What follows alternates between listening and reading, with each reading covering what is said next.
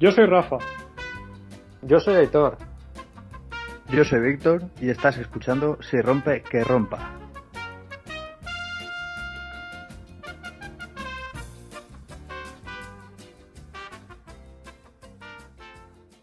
Buenas tardes, hoy es 6 de marzo de 2021. Gracias por acompañarnos a un nuevo episodio de Si rompe que rompa. Por aquí tengo conmigo a Víctor. ¿Qué tal, Víctor? Hola, muy buenas tardes. Pues un poco congelado. Se ha girado un poco de frío, ¿no? Hoy Sí. parece. Así que aquí estoy en casa con la estufa, que he felicitado a mi madre, que hoy es su cumpleaños. Mira. Y a pensar a ver qué le regalo. Muy bien. ¿Y qué, tú qué, Aitor? Que estás por ahí escondido. Por aquí estoy, por aquí estoy. ¿Qué tal? ¿Cómo vais? Que, que escúchame, que estás ahí frío, pero no lo has dicho todo. ¿De dónde vienes? ¿Gañán? De darme una vuelta en la moto, claro. Ah, Y de saludar a los Me- amigos. Claro, y de saludar a los amigos. Me he levantado, he ejercido de dueño de mi casa y cuando he acabado la faena, pues me he ido, como tenía un ratico, me he ido a dar una vuelta y a la vuelta, ah, volviendo para casa, pan, digo, ¿no? con, con la moto. claro, claro. Y a la vuelta he dicho, mira, pues ya que paso por lado de casa Rafa, pues voy a saludarlo, por lo menos. He pasado, pip, pip, bum, bum, y para casa. Yo lo que os decía, como el perro de, de App. Oigo moto, me asomo por la ventana. Y ahí estaba, el tío Víctor. Luego la chiquilla me hacía así, ¿sabes? Uh, uh, uh. no ha visto la moto. Soy un incitador. Sí. O sea, que te has dado una vueltecita relajado, ¿no? Hoy, se podría decir. Sí, sí, de tranqui, de tranqui. De tranquis. Pues, ¿y cómo, ¿y cómo te has equipado para seguir de tranquis? Porque hoy el tema va a ir de eso, ¿no, Rafa? Sí, de eso, de las peticiones que hemos tenido de nuestros oyentes, pues hemos conseguido a, a un chico de una tienda, exactamente de la tienda Taurus Factory y es Agustí. Agustí, ¿qué Buenas tal? ¿Cómo tardes. estamos? Buenas tardes. Bien, bien, estamos bien. Sí. Sí. Eh, bueno, Agustí está medio confinado como nosotros también, porque es de Castellón, ¿no? Sí, no, pero este fin de semana ya se puede salir Ya aquí. se- ¿eh? Ya esta mañana había mucho movimiento de motos, a mí me ha tocado trabajar, pero había mucho movimiento de motos que se, ya se iban. Y porque mañana están dando agua las previsiones, pero iba a ser, pues que ya ves tú, hemos estado en casa encerrados y no llovía, y ahora que vamos a salir se pone a llover. Ya, es una putada, pero bueno. Eso es como todo, ¿eh? Siempre llueve cuando no hacen colegio. Es, es así. Con hecha apuesta, con hecha apuesta. A mí me trae recuerdos de la juventud. Pues nada, cuéntanos. Eh, nombre de la tienda, Taurus Factory, pero ¿a qué os dedicáis? Pues a todo. Sí, a todo. A, to- a todo en general. Eh, la tienda está ubicada en la entrada de Castellón, en la zona sur, eh, delante de lo que es el Bricomar. Y, y bueno, eh, es una tienda que ya lleva 18 años en el mundillo este. Eh, entonces, cuando han habido crisis fuertes, ha sobrevivido. O sea, es porque las cosas las están haciendo bien, por lo menos. Y tiene todo tipo de equipación, empezando desde lo casual para gente que solamente se mueve por la ciudad hasta las equipaciones como puede ser racing, para, para circuito y demás. También se trabaja mucho recambio y bueno, en tema de accesorios y cosas así, tanto sea en el mundillo custom, hemos llegado incluso a hablar con un fabricante que nos ha hecho un respaldo para una moto determinada de uno de los, co- de los que, clientes que vienen, ¿no? Y los mismos de, de la, de la fábrica han dicho, eh, saca fotos cómo queda la moto porque igual hasta lo fabricamos en serie. O sea que- Anda. Muy bueno. Muy Pues bien. nada, bueno, pues, Pues a ver, porque sí, a ver, el tema está en que, a ver, a todos nos gusta la moto, a todos nos gusta coger la moto, a todos nos gusta ir pintones, por lo menos, pero claro, muchas veces eh, el, el ir, el, el ir pintón, o sea, el llevar un casco llamativo, una equipación llamativa, mm, no siempre es sinónimo de ir seguro o ir con la equipación que para a la que está destinada esa, esa prenda. Entonces, nada, el, el tema está en eh, un poco del el asesoramiento ese, ¿no? Del, del cada equipación para su respectivo uso, por decirlo de alguna manera. ¿No? Sí, Sí, a ver, eh, nosotros en la tienda, eh, cada uno de los compañeros pues tienen su, su parte, bueno, cada uno se explica de una manera. Yo, por ejemplo, personalmente, de hecho, estoy más especializado en el mundillo de la aventura, ¿no? Motos maxi trail, eh, equipaciones así para viajar y cosas de estas. Entonces, eh, suelo asesorar bastante a toda, a toda esta gente, ¿no? Pero eh, veo como llevo. Mira, en estos momentos la moto que llevo yo es una Varadero 1000 y ya ha pasado los 250.000 kilómetros. Tío. ¿Vale? Ahí, ahí, ahí, ahí solera ahí, la ¿eh? llave que lleva a casa. Víctor, Agustín, es que tiene una CBR 600R con ya 110.000 llevarás. Sí. Con 110 No, kilómetros. no, no, no, con, con 10.000 kilómetros. Con 10.000 kilómetros. Ah, Recordemos que solo llega a 5 dígitos el marcador. Eso es la, la perspectiva de onda. Bueno, yo siempre digo una cosa, una moto bien cuidada, eh, haciéndole un mantenimiento correcto, salvo Sí. que tengas alguna desgracia, te lleva al fin del mundo, ¿vale? Ahí tienes la prueba y sobre todo motor Honda. Sí, sí, sí, ahí, Vico. Sobre todo motor Honda es indestructible, ¿vale? Tenéis la prueba con mi moto y si os metéis en algún foro de varadero aquí en España, hay algunas de hasta con 400.000 kilómetros. ¿vale? O sea, son motos muy, muy fiables. Pero el tema de, volviendo al tema de la equipación, es cierto de que muchas veces la gente viene y te dice, sobre todo con el calzado, que viene y te, te dice, quiero una bota cómoda que se vea de puta madre, pero que sea segura. Pues no, como dice, como dice alguno que conozco por ahí, que ya tiene algún vídeo hecho sobre el tema de las botas, eso no existe, ¿vale? La que es cómoda posiblemente no ofrezca una protección adecuada. Entonces, en caso de un mal momento, se te cae la moto encima, pues te puede fastidiar el pie, ¿vale? Para cada cosa tenemos que llevar la, ade- la adecuada equipación. Y no sé, vosotros, por ejemplo, sé que uno lleva una CBR, por ejemplo. Me imagino que tendrá, eh, pues ahí toda la equipación. Pero, lo- ¿qué motos lleváis vosotros dos también? Yo llevo una, una MT-07. No está mal. Y aquí. Pero, pero ¿para qué? Pero dila, a ver, dilo todo. ¿Para, para qué usas Para- tú la moto? Vale, yo para. es Vamos, a empezar. Es el único vehículo que tengo pues para ir a trabajar, para salir fines de semana, para bueno, ir, ir a por el pan voy andando, pero uso, uso de vehículo, hacer recaos. eh, tenemos un coche y una moto en casa y yo uso la moto, siempre que, siempre que puedo y siempre que me dejan. Si no tengo que llevar niños ni nada, yo en la moto. Entonces eso, uso diario. Y Mm. ahí tenemos a Y mi compañero yo- que tiene un saco de tornillos sueltos. Y yo, no, yo- y yo, yo- yo- y yo, eh, que, que no tengo moto, yo voy a pie. No, yo tengo una, una Ducati 748 que solo uso pues eh, salidas esporádicas. O sea, eh, cada pues una vez al mes o dos veces al mes la saco, vueltecita y para casa. Yo es más, pues eso, eh, de Qué ocio bonito. de ocio. Pero no, claro, no quita el, el ir bien equipado, porque no tiene nada que ver, ¿verdad? El, el- el- el poco uso que le des a una moto o el o un uso cotidiano por ir a trabajar y venir que con la con la seguridad de uno mismo. Como tú bien has dicho, hay gente que se pone hasta las cejas para que le hagan fotos el, el sábado por la, ma- Sí. por la mañana y luego a trabajar pues va con los vaqueros, básicamente.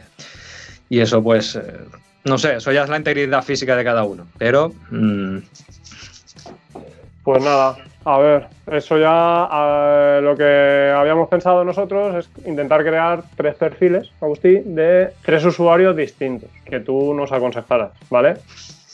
Por ejemplo, eh, el de uso diario, que soy yo, eh, uso de Racingueta, que es Aitor, y hasta el fin del mundo, que, que Víctor, ¿vale? Así que, nada, para mí, que voy a trabajar todos los días, ¿tú qué me recomendarías? Mira, ¿O qué podríamos empezar? De pies a cabeza. Para ti, por ejemplo, que vas todos los días, la gente eh, los veo a veces con pantalón de chándal yendo en moto. Entonces, ¿qué pasa? Que el pantalón de chándal antes de tocar el suelo ya está roto. ¿Vale? O sea, eh, en menos de decir ay, ya llevas ahí la pierna media arrastrada por el suelo. Un pantalón vaquero suele resistir un poquito más, pero no deja de ser, digamos, un pantalón que mm, realmente para una moto no es adecuado. Sí que hay pantalones vaqueros que por dentro llevan un revestimiento de, Kevlar, ¿vale? El Kevlar es un material que, con el que se fabrica los chalecos antibalas. Lógicamente esto es más fino, más flexible y, y no para una bala. pero por lo menos el roce en el suelo sí que te, te puede eh, evitar quemaduras que son bastante graves del asfalto, ¿no? Una quemadura de asfalto se cura de dentro hacia afuera, tarda a lo mejor 3-4 meses en, en curarse, pero eh, al, al mismo tiempo resulta de que deja cicatriz para toda la vida. Yo cuando me veo chiquitas que van por la ciudad con su scooter, por ejemplo, que también sería un caso, ¿no? Eh, todo el que tiene una movilidad urbana, que se va, por ejemplo, con la scooter o lo que sea a trabajar todos los días y van con pantalón corto, con manga corta, sobre todo las niñas, que después no se podrán poner un vestido para lucir cuerpo porque tendrán una cicatriz o lo tendrán que disimular lo que es con a lo mejor un tatuaje. Entonces, es una cosa de que hoy por hoy hay ropa para todos los usos. Hay guantes sencillos con protección rígida o si no te gusta la rigidez de la protección, incluso con una protección más maleable que te permiten, digamos, hacer trayectos cortos y mmm, suelen valer para ir a trabajar y demás, ¿vale? Eh, lo que es en tema de chaquetas, las tienes incluso camisas. Hay propias camisas que parecen de vestir y sin embargo llevan hombreras, llevan coderas, espaldera y si te tocan dicen, joder, este ha ido todo el día al gimnasio. Y sin embargo has estado ahí con la chaqueta nada más, ¿no? No te rías que a mí me pasa una camarera por detrás, me toca la espalda y iba con la chaqueta de moto y dice, uy, qué duro. Digo, pero tú qué has tocado. es una forma de, de, ir, digamos, y hay chaquetas que parecen de vestir o tipo americana que llevan protecciones, llevan protecciones para, para ir en moto. Entonces uno que vaya, por ejemplo, con su scooter a trabajar porque es abogado o lo que sea, se va al juzgado, que lleva la, pues parece que vaya con el traje y sin embargo es una chaqueta de moto. Eso es, eh, eh, bueno, exactamente las marcas que trabajáis vosotros no las tengo todas claras, me imagino que trabajáis con muchas, pero por ejemplo las Tucano, ¿no? Son de ese tipo. Sí, la Tucano Urbano es una marca eh, que suele dedicarse a hacer un, ropa de ese estilo, más bien de cara a lo que es gente que trabaja en despachos y cosas así. Tiene una línea de chaquetas más pero por ejemplo, ya que hemos entrado en marcas, tienes sí. Lem, tienes Magna, tienes una montona de marcas que están ya haciendo, por ejemplo, Magna está creando chaquetas, la típica bomber de toda la vida, la está creando ahora con protecciones para llevarla en moto. Okay. Lleva hasta uh -huh. aquí delante un, un chismito para colgarte las gafas y todo. O sea, pues, está, está, todo preparado. ¿Ves? Que uno quiere ir de macarrilla, uh -huh. tiene ropa, ¿vale? Ahora, por ejemplo, también están, digamos, se están poniendo de moda pantalones que en cuando tú... A mí me vino bien hace un par de años que fuimos a montar un, una exposición en Almenara y yo, claro, como por circunstancias tenía mi coche y mi moto todo en Almenara, pues me tenía que venir a casa con algo. Y les dije, bueno, yo saco mi moto de la exposición, me voy para casa y al día siguiente vuelvo y volvemos a exponer que no pasa nada. Pero claro, una equipación de moto que después haciendo calor te permita ir cómodo por allí, pues un pantalón desmontable, un, pan, un pantalón con Kevlar y protecciones, pero en cuando llego al sitio me quito las cremalleras bajo lo que son las piernas del pantalón, me quedo un pantalón corto todo el día y en cuando termino me lo vuelvo a montar porque la homologación están homologados pero montados, no en pantalón en la versión de pantalón corto y después te vas para casa seguro con el pantalón homologado de moto. Hostia, te lo compro. Eso, eso es bueno. Has, ganado, ahí te has ganado, Rafa. Y yo me fui, eh, hicimos una salida, porque a veces organizamos salidas. Hicimos una salida, nos fuimos a recorrer el delta del Ebro. Y cuando llegamos al restaurante para comer, se me reían porque parecía que llevase los calentadores de los años 80. Pero yo bajé y dejé caer los pantalones y por lo menos no tenía las protecciones en pleno verano pegadas a las rodillas. ¿Sabes? Pero la gente se descojonaba porque decía, mira, parece este el de, el de Flashdance. Y eso con sus correspondientes rodilleras y todo. Sí, sí, sí, todo completo. Hostia, qué guapo. ¿Sabes? Entonces, lo que es ahora, hoy por hoy, circular para ir a trabajar o para volver del trabajo, no hace falta ir sin protección. Se puede ir perfectamente protegido con una moto. También hay lo que son cubre pantalones para ponértelo por encima de tu pantalón vaquero. Es un pantalón de cordura que se quita fácilmente y algunos van con protección y todo en las rodillas. Pero son sí que los conocía yo.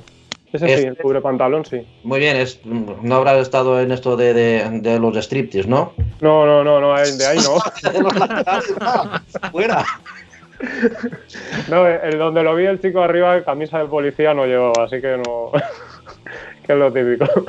Hay mucha gente, después en tema de guantes, por ejemplo, lo hay de invierno, lo hay de verano. Generalmente el de invierno está pensado, a no ser que sea un, un guante urbano, que lo hay también más bien corto, pero generalmente los guantes que para salir a la carretera suelen ser de invierno largos y de verano cortos. Ha habido gente que ha venido buscando un guante de verano, pero largo, pues no está. Porque uno, cuanto menos tela tiene, mejor. Entonces, es complicado a veces lo que la gente lleva en la cabeza que quiere, ¿no? Pero eh, lo que es, digamos, el, a no ser que sea un guante racing que no lleva tanto acolchado por dentro, se considera de entretiempo o más de cara al verano, que sí es largo, pero es un guante que en verano puro y duro suele ser caluroso, ¿o no, Víctor? Sí, si hace mucho, mucho calor, por muy sport que sea, eh, la mano igual. Como dice que gasta mucho la moto, digo, si va muy equipado también se habrá dado cuenta. La, la- la putada es lo que tú dices, que lo- los, de, los de verano suelen ser, los específicos de verano para ir por ciudad suelen ser muy cortitos y tienen, suelen tener pocas protecciones y tal. Y ahí la mayoría de los pones y dices, "Mi, este guante, no sé yo.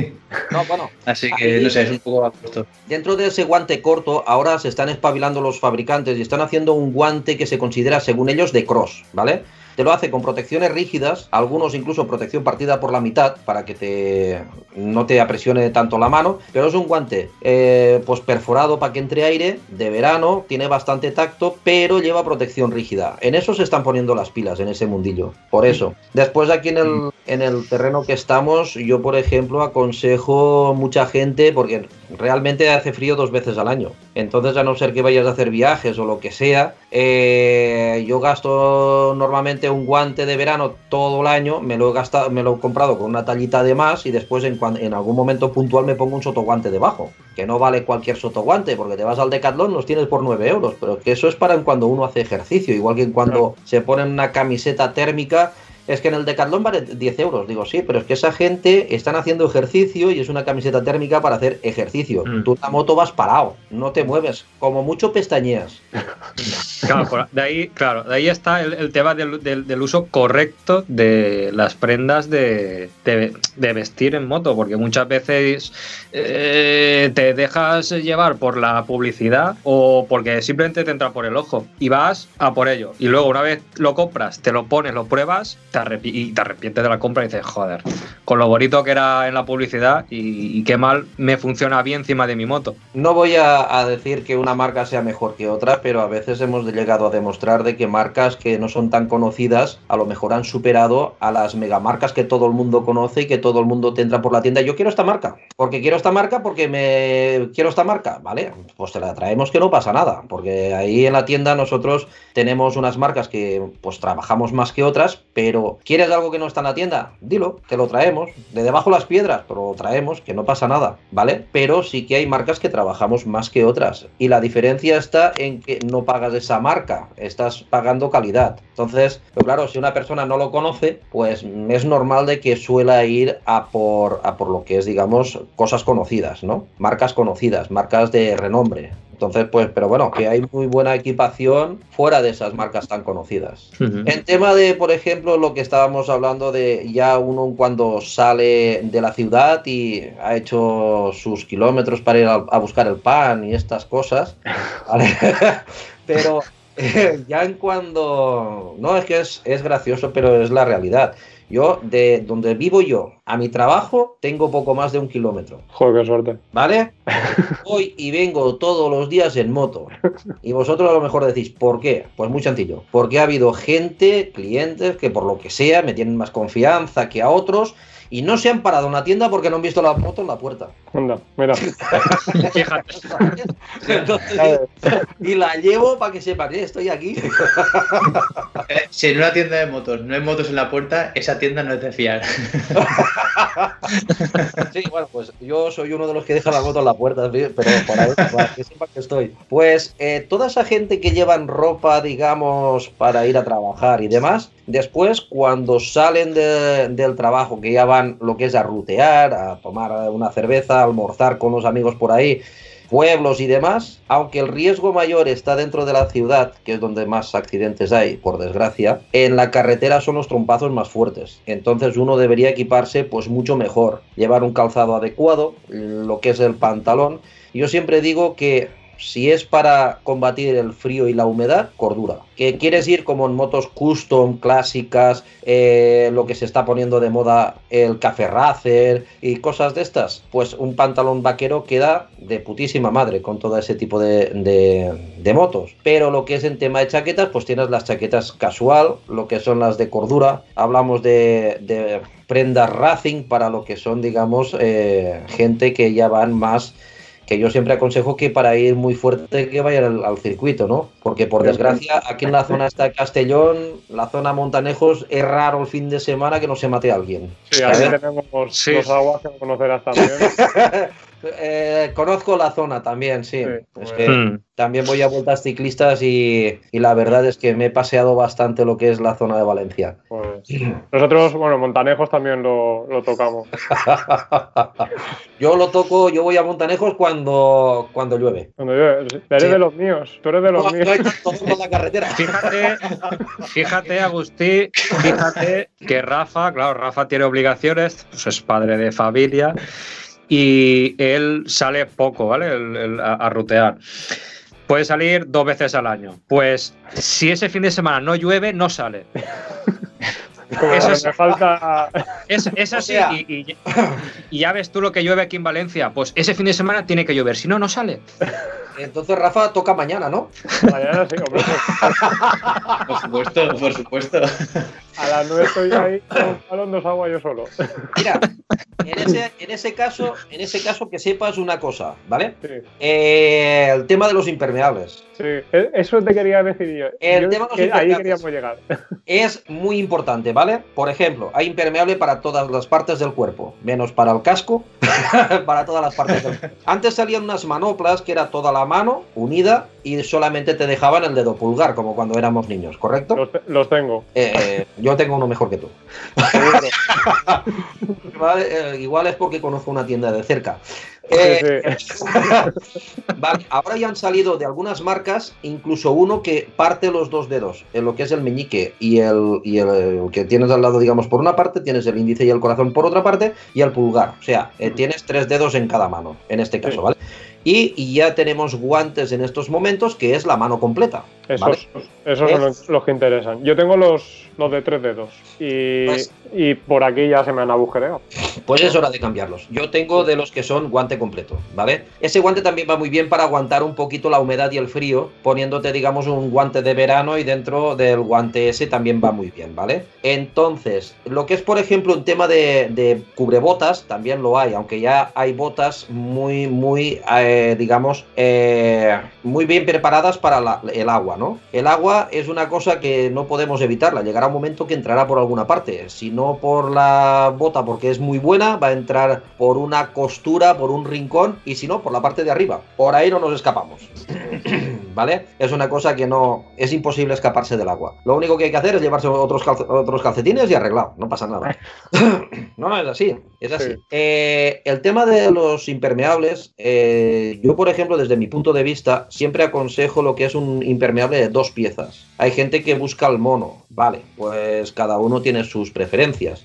Pero ¿por qué el de dos piezas? Porque tú vas en la moto, sobre todo si es verano, yo lo digo porque viajo cuando puedo, viajo bastante, y tienes el problema de que cuando es verano hace calor y tú buscas quitarte enseguida el impermeable, porque a veces lo llevas más mojado por dentro que por fuera por el tema del sudor. ¿Qué sucede? Que en cuando es verano, si llevas un impermeable de dos piezas, tú te quitas la chaqueta, pero te dejas el pantalón puesto, porque la carretera seguramente seguirá mojada y te va salpicando el agua para no ponerte perdido de barro y demás, pues tú aguantas el pantalón puesto, pero la chaqueta la llevas guardada y vas con la chaqueta de verano, ¿vale? Entonces, eso con un mono, pues tienes que recogerlo detrás, tienes que llevarlo ahí enganchado de cualquier manera y no es cómodo. Y después la gente normalmente cuando vienen a buscar un, un impermeable, quieren un impermeable que, lo, que les quepa dentro del monedero. Quieren un impermeable que sea fino, pero es que los materiales son los materiales. Cuando vas a ese tipo de impermeables te encuentras de que no aguantan la misma columna de agua que otro impermeable superior. De hecho, eh, algunos fabricantes incluso en los catálogos te indican, lo marcan por milímetros de cortina de agua. 3.000 milímetros, 5.000 milímetros, 8.000 milímetros, 10.000 milímetros, ¿no? Cuantos más milímetros, más aguante tiene el, impermeable. Entonces, eh, a lo mejor ese finito que se han comprado, económico, barato, tirado de precio, es uno de 3.000 y no les va a aguantar lo mismo que uno de yo, por ejemplo, el que llevo es de 8000 y, a ver, de momento me ha funcionado bien, tal, pero son 150 euros impermeable. Entonces, ahí hablamos de que, claro, pues tienes que mirar a ver qué es, para qué lo vas a usar, porque si es para ir a la esquina te vale cualquier impermeable, pero si es para cruzarte media España, lógicamente necesitas un impermeable en condiciones. Yo, por ejemplo, por lo que dices tú del mono, impermeable completo, tengo uno en casa y otro en el trabajo. Y bueno, Héctor y yo trabajamos juntos y muchas veces, hostia, tío, siempre digo, me pongo setín de lluvia, no me pongo setín de lluvia, que el setín de lluvia es ponerme, ponerme el impermeable. Y lo que le digo siempre, la mala hostia, así, ¿eh? Con esas palabras que se me lía al ponerme el mono es de una pieza. Es que me agobia mucho y lo que tú comentas, el calor. El calor, si te coges una tarde de estas de verano, que te pega un chaparrón y llegando a casa deja de llover, que empieza a salir la humedad del suelo que tenemos aquí en Valencia en la comunidad valenciana tan buena, llegar a casa, pero, o sea, chorreando de sudor, chorreando de sudor de, y de agobio y de decir, me cago en. Va, me cago por dentro que por fuera, ¿eh? Sí, sí, sí, sí.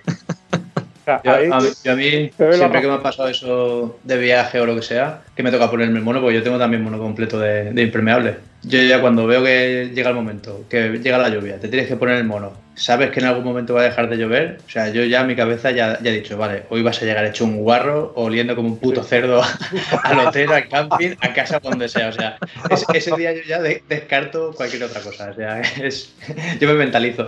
Sí, no, a mí es eso, me pone, pero de malísima hostia, ¿eh? tener que ponerme el, el chubasquero. Que es lo que digo siempre, no me importa coger la moto lloviendo, pero me jode por ponerme chubasquero, no por otra cosa. Entonces, ahí viene mi siguiente pregunta. ¿Para no ponerme chubasquero? A ver, la ropa, la ropa de cordura, si son esto del chiribiri que llamamos, ¿no? Eh, las cuatro botas de estas que dicen no moja, pero que al final acabas calado, ¿vale?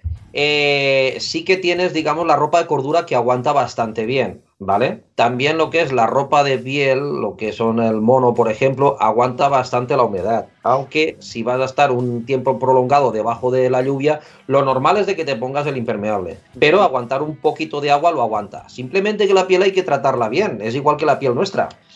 Hay que secarla bien, natural, no hay que poner la secadora ni nada de nada, hacer experimentos, ¿vale? Tampoco en el microondas, que algún caputo ha metido los guantes en el microondas. No jodas. Sí, sí, sí. Nos han, cocinado. Espera un momento, yo veo ser una mejor. Lo leí esto que lees por internet, ¿vale? De uno que se mojó los guantes y tuvo la genial idea de ponerlos en la lámpara. Dice, claro, no es calor directo, pero el calor de las bombillas secará los guantes. Pues los guantes derretidos. Y tuvo que comprarse guantes nuevos.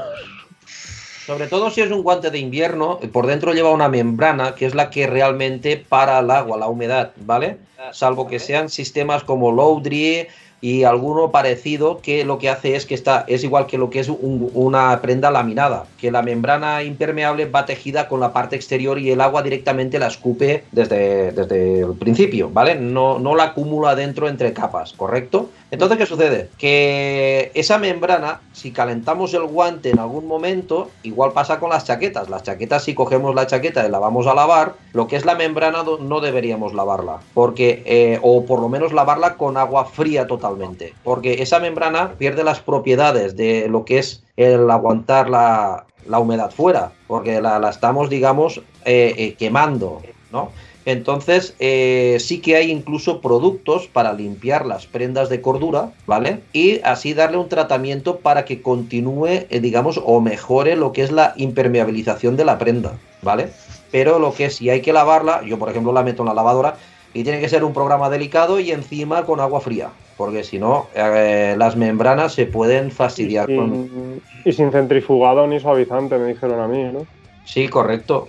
Entonces, el tema de lo que es, digamos, el tema de, del touring, por ejemplo, el tema de la aventura, la ropa normalmente aconsejamos siempre ropa de cordura. Es una ropa cómoda, sobre todo en aventura, que te puedes levantar en la moto, sentarte, porque haces pista y tal, pues lo que es el tema de, de la ropa eh, es un poquito más larga, lleva bolsillos, puedes guardar más cosas, y en cuando hacemos viajes, que eso supongo que Víctor sí que lo sabrá, pues se me ha quedado ahí ¿Víctor? haciendo la sonrisa. Se nos ha perdido, Sí, ¿no? se nos ha quedado ahí. Eh, Me he vuelto a quedar bloqueado, ¿eh? un momento, un momento. Ya vuelvo. A ver. Ah, vale. Ahora sí. Ahora sí. Eh, yo normalmente cuando es ya gente que se dedica a hacer, digamos, eh, viajes largos y cosas así, siempre aconsejo la ropa de tres capas, ¿vale? Tres capas. ¿Por qué? Porque tú en la ropa de tres capas puedes quitar lo que es el térmico de dentro, puedes quitar eh, la parte, digamos, mm, que cubre... mm, ah, no me sale ahora. Lo que es el cortavientos, ¿vale? Que es lo que realmente corta, digamos, la humedad que entra de la calle, ¿vale? Dicen 100% impermeable, cuidado, 100% impermeable menos la capa de fuera que la que se está mojando, a no ser que sea una prenda laminada. La de fuera se llena de agua, pesa más y, ¿vale? Aguanta la, la- la parte de, de dentro, digamos, la, la primera capa, el cortavientos que se le llama, ¿no? Entonces, ¿qué sucede? Que tú te vas de viaje y tú vas desmontando prendas, eh, o sea, partes de la prenda en el momento en que hace más calor. Pero si hace más frío, vas añadiendo. O sea, eh, las prendas tres capas es las que yo eh, aconsejo a todo el mundo que vaya a hacer viajes, que vaya a hacer, yo qué sé, sobre todo ruta así de, de aventura y tal. Es mucho más polivalente, ¿vale? Te permite, aparte te da más comodidad. Tú te pones una chaqueta de cuero, que también he llevado, y te metes en una pista de tierra y a los 200 metros te das la vuelta, te vas para casa.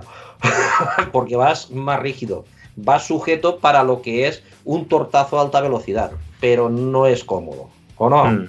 Sí. No, Víctor ha hecho campo con la chupa de cuero, creo. Hay de todo, ¿eh? Pero bueno, yo, con sentirme mínimamente cómodo, yo ya tiro para adelante. Entonces, pero la, verdad es que eh, le he rondado varias veces a. le he rondado vueltas a varias veces a, equipaciones como la que dice Agustín. Y la verdad, no me he comprado ninguna para viajar porque vale una pasta. Si no, me molaría tener una porque la verdad es que está bastante bien eso de poder ir quitando y poniendo capas, depende de las circunstancias, porque luego tienes que ir cargado. Si no llevas esa equipación, tienes que ir cargado, que si con el mono, que si con el cubrebotas, con unos guantes de recambio por si te llueve, que no se mojen unos y todo, todo el rollo. Entonces, con una equipación de esas, pues vas ya con todo el pack. Mira, te voy a decir una cosa sobre eso, ¿vale? El tema de la equipación, estamos acostumbrados, como te he dicho, a marcas punteras que tienen unas equipaciones.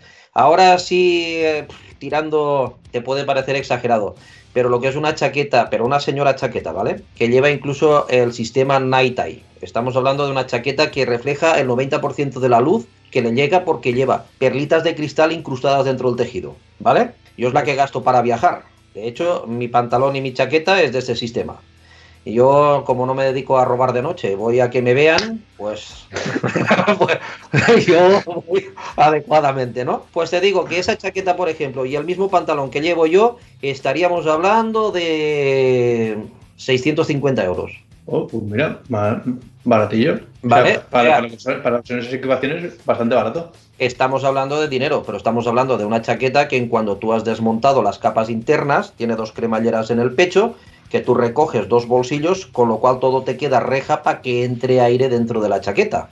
No es una chaqueta verano, pero va bastante más ventilada. Y esa estamos hablando de una chaqueta que también es importante, porque lo que es en tema de chaquetas de este tipo, tienes chaquetas de, por ejemplo, esta es económica, sí, pero ¿con qué cordura está hecha? Todas son cordura, pero una es D150, otras de D300, D400, D600. Entonces, ¿qué sucede? Que la gente no lo sabe, lo ve todo cordura, pero los que realmente sabemos de qué material está hecho, sabemos de que en un arrastrón la de 150 se rompe mucho antes porque es más fino, es el gramaje, y la de 600 aguanta mucho más el arrastrón. Ahí están las diferencias de precio, que uno llega, se compra una chaqueta a 150 y a la vuelta a la esquina resbala, cae y ya la ha roto, mientras que lo que es una de D600 valdrá más dinero, pero cuando llegas a cierto punto pegas un arrastrón y aguanta a lo mejor el triple que lo que ha aguantado la otra. ¿vale? Claro, ser- sería como, lo, sería como lo de las capas para el impermeable. Depende de los milímetros, aguanta más o menos. Pero Mira. en este caso, en la cordura para el arrastrón. ahora que ha sacado lo del impermeable, se nos ha quedado una cosa en el tintero. A ver, ¿Sabéis, cuenta. ¿Sabéis qué parte del cuerpo es la que siempre, sobre todo en trayectos largos, siempre, siempre, siempre os mojaréis? ¿Cuál es? Eh, yo, si es en mi moto, es el culo. Sí, de verdad. ¿Es esa? A ver, pues por ahí va la cosa, porque hay gente que me dice, coño, es que he venido, hubo uno que se dedica a hacer rutas de estas de, de que se van a otros países y me dijo de, tiene un mono de, de- de impermeable y buscaba un mono, o sea, un impermeable de dos piezas y me explicó, no, llevaba el de dos piezas y buscaba un mono y me explicó el problema que tenía, digo, ah, vale, digo, tranquilo, digo, coge el mono, te vas a mojar igual. Me decía, es que se me mojan los huevos. Sí, Digo, exacto. ¿En serio? ¿En serio? Pero ¿sabes por qué? Porque resulta de que el agua choca nuestro cuerpo, cae por inercia, baja del depósito de las piernas y ahí delante se forma una piscina. Entonces el agua tiene que meterse por alguna parte. Solución Mira. que hay para eso Sí. es llevarse un pantalón para cuando te quitas ese poderte poner otro, lógicamente, y calzoncillos de recambio. no, no hay vuelta de hoja. Pues escucha, nunca me había pasado hasta que no he tenido esta moto, ¿vale? Y, y cuando yo cojo un, un tromo- un tramo de ciudad de Valencia y luego ya salgo a autovía. Entonces, claro, si salgo del trabajo y está lloviendo, por ciudad vas parado, hago, no sé, son 5 kilómetros o por ahí. Uno, 10 minutos, para que me entiendas. Y cuando llego a la autovía, el culo lo llevo helado, helado del agua. Y yo pensaba, digo, tiene que ser por el asiento, por la forma que hace el asiento, que se me acumula ahí el agua. Y te estoy diciendo con el impermeable y todo, ¿eh? Pero que no te ha salido un frescorcillo en el culo, que no me, no me gusta nada. y yo, nada más que levantarme y levantarme, y sigo notando frescorcillo en el culo. Y ahora ya sabemos por qué es. Eso es por la posición de conducción, el tipo de moto. Porque si vas con una deportiva que vas tumbado encima del depósito, lógicamente ese problema no lo tienes. Pues entonces sería por eso. Está más, el asiento más plano y, y Yo será- la verdad es que ahora que lo dices, no recuerdo que se me hayan mojado los huevos ni el culo ninguna vez lloviendo, la verdad. ni, ni- ni con el impermeable ni sin él, la verdad. Igual será por lo que tú dices, como voy así para adelante. Yo en la, en la otra, en la R6, a mí no me suena que me pasaba, pero con esta sí. Con esta, con la MT-07, ya te digo, me noto ahí. eh, es que no he mojado, es Pero ya Como sabes cuál cuando es el remedio. El frescorcillo del culo. comprar una R. Claro, coño. o como dice Agustín, otros pantalones y unos calzoncillos nuevos, ¿no? Cuando, cuando pares en la rotonda de las anclas, te Claro. quitas ahí el pantalón y te cambias, así, básicamente. Igual me llama la atención, ¿eh? pero no sé. O o te hacen fotos, te sacan fotos. O me echan pastillas o algo, me echan 5 euros. Oye, una, hay una pregunta, Agustín, que no, se nos ha pasado. El tema de eh, calzado para conducción urbana, porque, claro, salir con botas de, de caña alta y tal, un poco, claro, un poco molesto, ¿no? Para, para el tema urbano. Hay lo que son tipo zapatillas eh, exclusivas para este tipo de uso. Sí, hay zapatillas, por ejemplo, las más conocidas es Alpinestar, ¿no? Que saca una zapatilla que parece prácticamente de vestir, tan apenas lleva un refuerzo en el lateral exterior del pie, eh, lleva un pequeño refuerzo encima para el tema de la palanca de cambios y poco más, ¿no? No lleva, como aquel que dice, ni refuerzo en el, en el talón, sí que lleva, porque es por ley, lleva unas protecciones de goma a la altura del tobillo, ¿vale? Para darle un poquito más de rigidez a la zapatilla. Pero tú coges la, la zapatilla, la doblas, la retuerces y se, y se mueve para todas partes, ¿no? Eh, también está Ixon y eh, muchos fabricantes que fabrican ese tipo de zapatillas. Algunas incluso, porque Alpinestar la hace muy bajita de tobillo, ¿vale? Algunas incluso suben un poquito más lo que es el tema del tobillo para dar más protección. Pero sí que las hay. Eh, también hay otro tipo de bota, la que es Touring, por ejemplo, o que, que es para viajar, para pasear, bajar de la moto, pasear y tal. Yo de hecho las que tengo eh, es un fabricante que prácticamente no lo conoce ni nadie, eh, nadie, pero es una, una CUM y esa bota, yo me he ido por ejemplo a Peñíscola, he aparcado la moto, me he paseado todo Peñíscola, o sea, que aunque sea una bota de, media caña, digamos, que ya te sube hasta la espinilla, eh, hay calzado que sí es cómodo. Ya lleva su protección rígida en el tobillo, lleva un pequeño refuerzo en el talón, lleva pues y es un poco más rígida digamos que la, la zapatilla convencional no pero eh, da, digamos, la, un poco más de protección, pero también te da el, eh, la posibilidad de andar. Me fui hace dos años a, a la granja San Ildefonso, ahí hay un palacete. Uf, Y, y ahí en el palacete son 146 hectáreas de terreno que hay de jardines, pues me Lo los he pateado con las botas. ¿Vale? sí, sí, Y yo, no lo, pasa yo lo nada. confirmo. ¿Vale? Eso, bueno, yo tengo un canal de YouTube y en cuando me acuerdo de coger la cámara, que me voy muchas veces de viaje y no me la llevo, pero en cuando me acuerdo de coger la cámara, voy grabando algún vídeo y lo voy subiendo ahí. Entonces, de eso precisamente sí lo tengo, ¿vale? Porque eso, eh, si, si no habéis estado, os lo aconsejo porque es tremendo el jardín, tiene un montón de, de fuentes y solamente lo ponen en marcha las fuentes tres veces al año, ¿vale? Entonces, en unas fechas determinadas. Entonces, ¿qué pasa? Pues que eh, hay calzado que, aunque sea un poco alto, porque ese mismo fabricante sí que te hace también una bota tipo aventura trail, digamos, pero no es tan rígida como la mayoría y te permite también darte, es más alta la bota y te permite darte un buen paseo. En cuanto al tema de impermeabilidad, lleva sistema waterproof y te digo que yo te garantizo, ¿eh? ¿Os acordáis que hace unos meses atrás hubo una tromba de agua que anegó medio Valencia y aquí en Castellón la, la avenida Valencia donde yo vivo la dejó que pasaba por encima de los setos y todo el agua. Bueno, yo iba con la moto.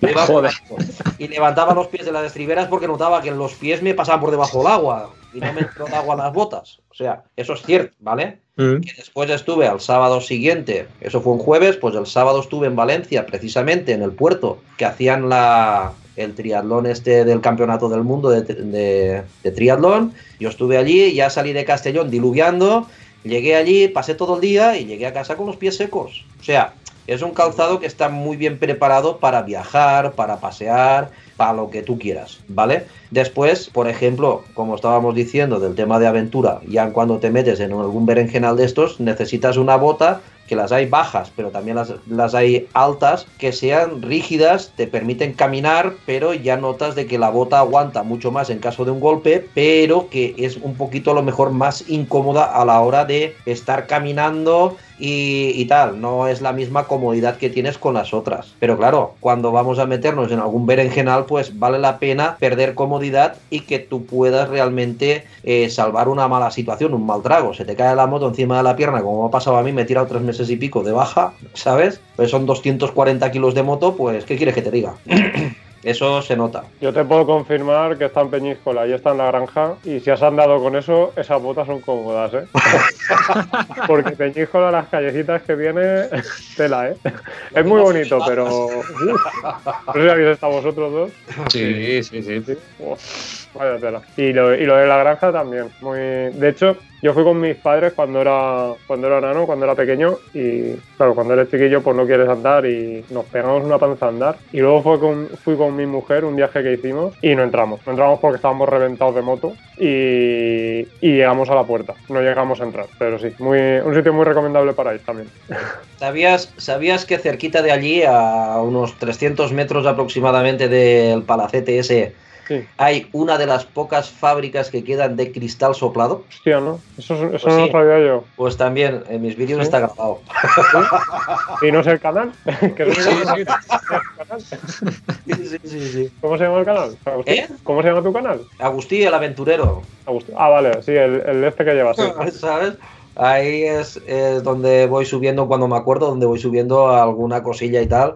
Y bien. viajecitos de esos sí que es, eh, porque ya digo, busco rincones que la gente no están acostumbrado a verlos. Ese viaje venía yo de Andorra, que en Andorra conocen, mm, digamos, ciertas partes, y yo estuve en el jardín Juberri, o lo que allí llaman el jardín de los dinosaurios, ¿vale? Que cuando salí de allí, aquella señora me perdone, pero es que digo, no sé qué dinosaurio es más viejo de todos. Si lo he visto ahí detrás. Pero, no, eh, muy amable, una señora que por lo visto pues viuda y que tiene mucho dinero y media montaña suya y tiene allí un jardín inmenso y la gente no lo conocen. Sí. Mm. Pero- Hombre, de Andorra es que conocemos todos la, la parte comercial, ¿verdad? La comprar, tabaco, Claro, elec- claro. eh, electrónica. y- sí, sí, sí. Tabaco, Oye, chocolate, ¿no? Sí. Y alcohol, alcohol. Alcohol.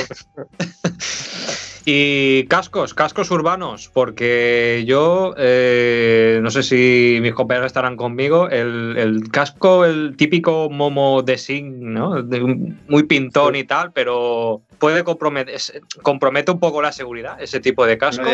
Pintón, pintón para ti. A mí no me mola un pimiento, me parece feo.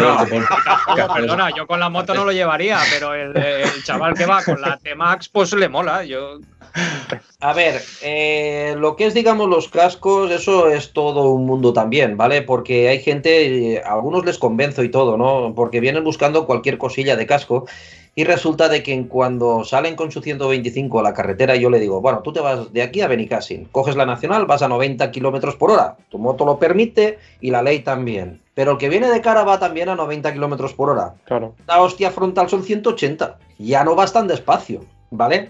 Entonces, yo, por ejemplo, un casco abierto, si vas, por ejemplo, por dentro de la ciudad o para un rato, de hecho yo gasto modular y lo llevo abierto dentro de la ciudad, pero me cojo la circunvalación, ya no es la, la salir de la ciudad, sino coger la circunvalación, plac, y lo cierro. Porque quieras o no, un trompazo, caes de bocas al suelo y los dientes van por delante. ¿Vale? Entonces, el casco abierto para un circuito, un repartidor, un repartidor, por ejemplo, que está sube, baja, baja, sube de la moto, que está, por ejemplo, eh, todo el rato, eh, pues ese un casco jet, por ejemplo, como es eh, en el caso de correos, que los funcionarios de correos llevan cascos abiertos, pues lo veo cojonudo, porque ni se quitan el casco, bajan de la moto, hacen la entrega, se suben en la moto y se van. Lo veo de puta madre. Que tú estás en una matinal y para dar la vueltecita ahí eh, al alrededor te pones un casco jet para vestir más con eh, tu moto custom clásica y demás, bien. Eh, toda aquella persona que, por ejemplo, va, ahora están sacando cascos, ya hace tiempo que empezaron, y ahora están mejorando esa línea de cascos, ¿no?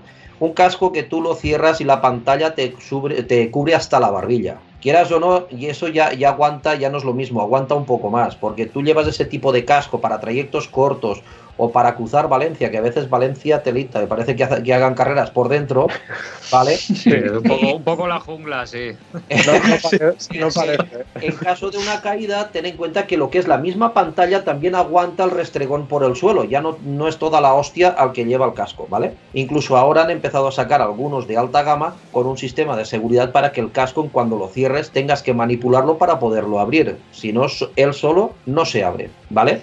Entonces ese casco lo veo ya más eh, propio de lo que es una conducción así más agresiva dentro de la, de la ciudad.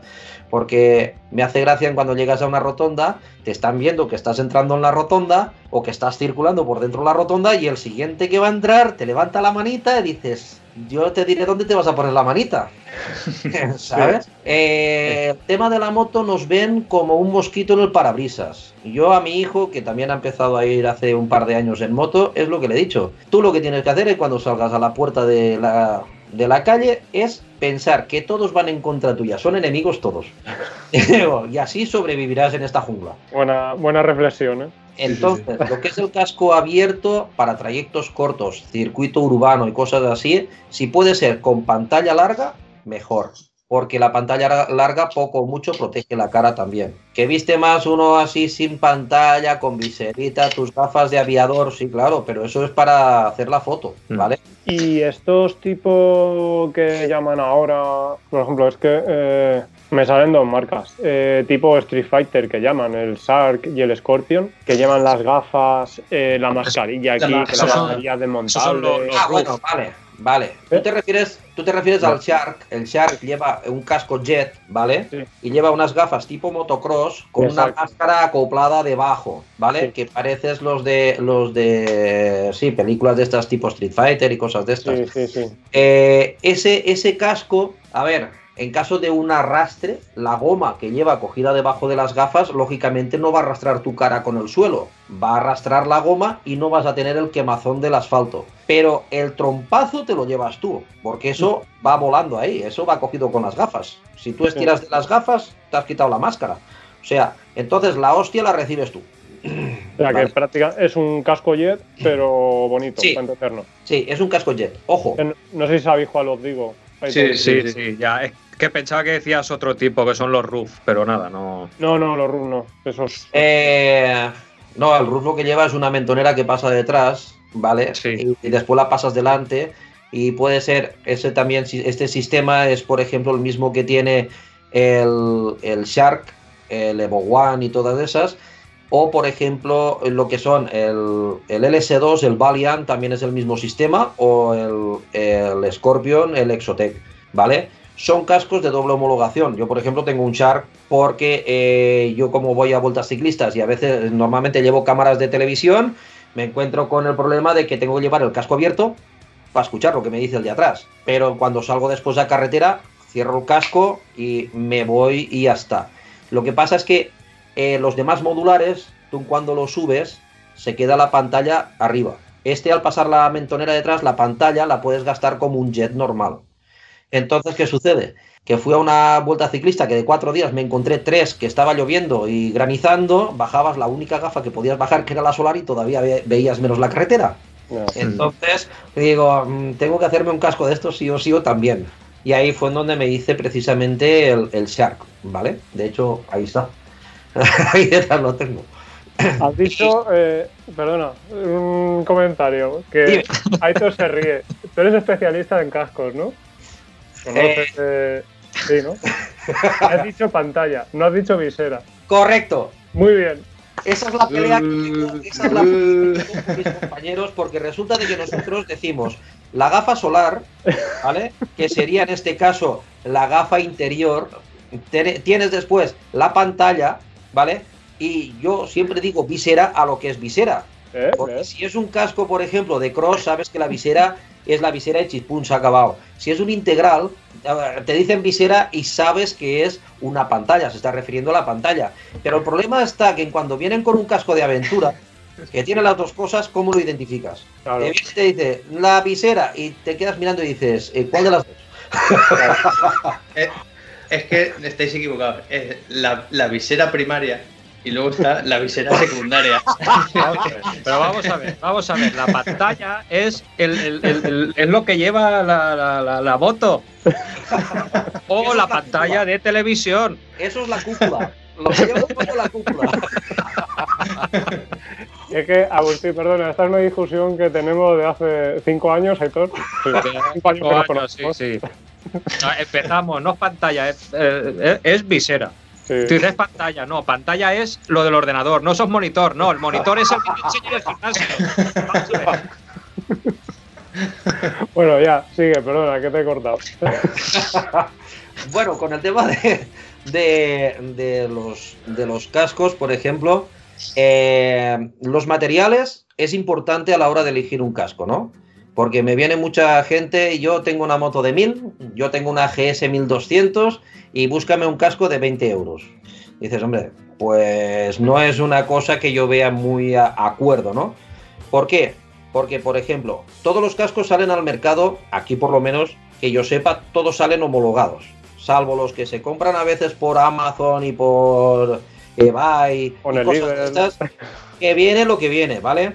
Pero normalmente todos los cascos que se suelen vender, porque eso que se ha visto últimamente, algunas denuncias y cosas de estas, de que te venden a lo mejor un Shoei a- en cuando vale el casco normalmente 600 euros, te están vendiendo el mismo modelo de casco a, a 200, eso es una copia, eso no es el casco, porque no es posible, ¿vale? A no ser que sea de segunda mano que lo tenga uno olvidado en casa. Entonces, eso hay que, y sobre todo con el casco, porque tú a lo mejor te quedas sin brazo porque has ido mal equipado y puedes continuar con tu vida, pero si te quedas sin cabeza no.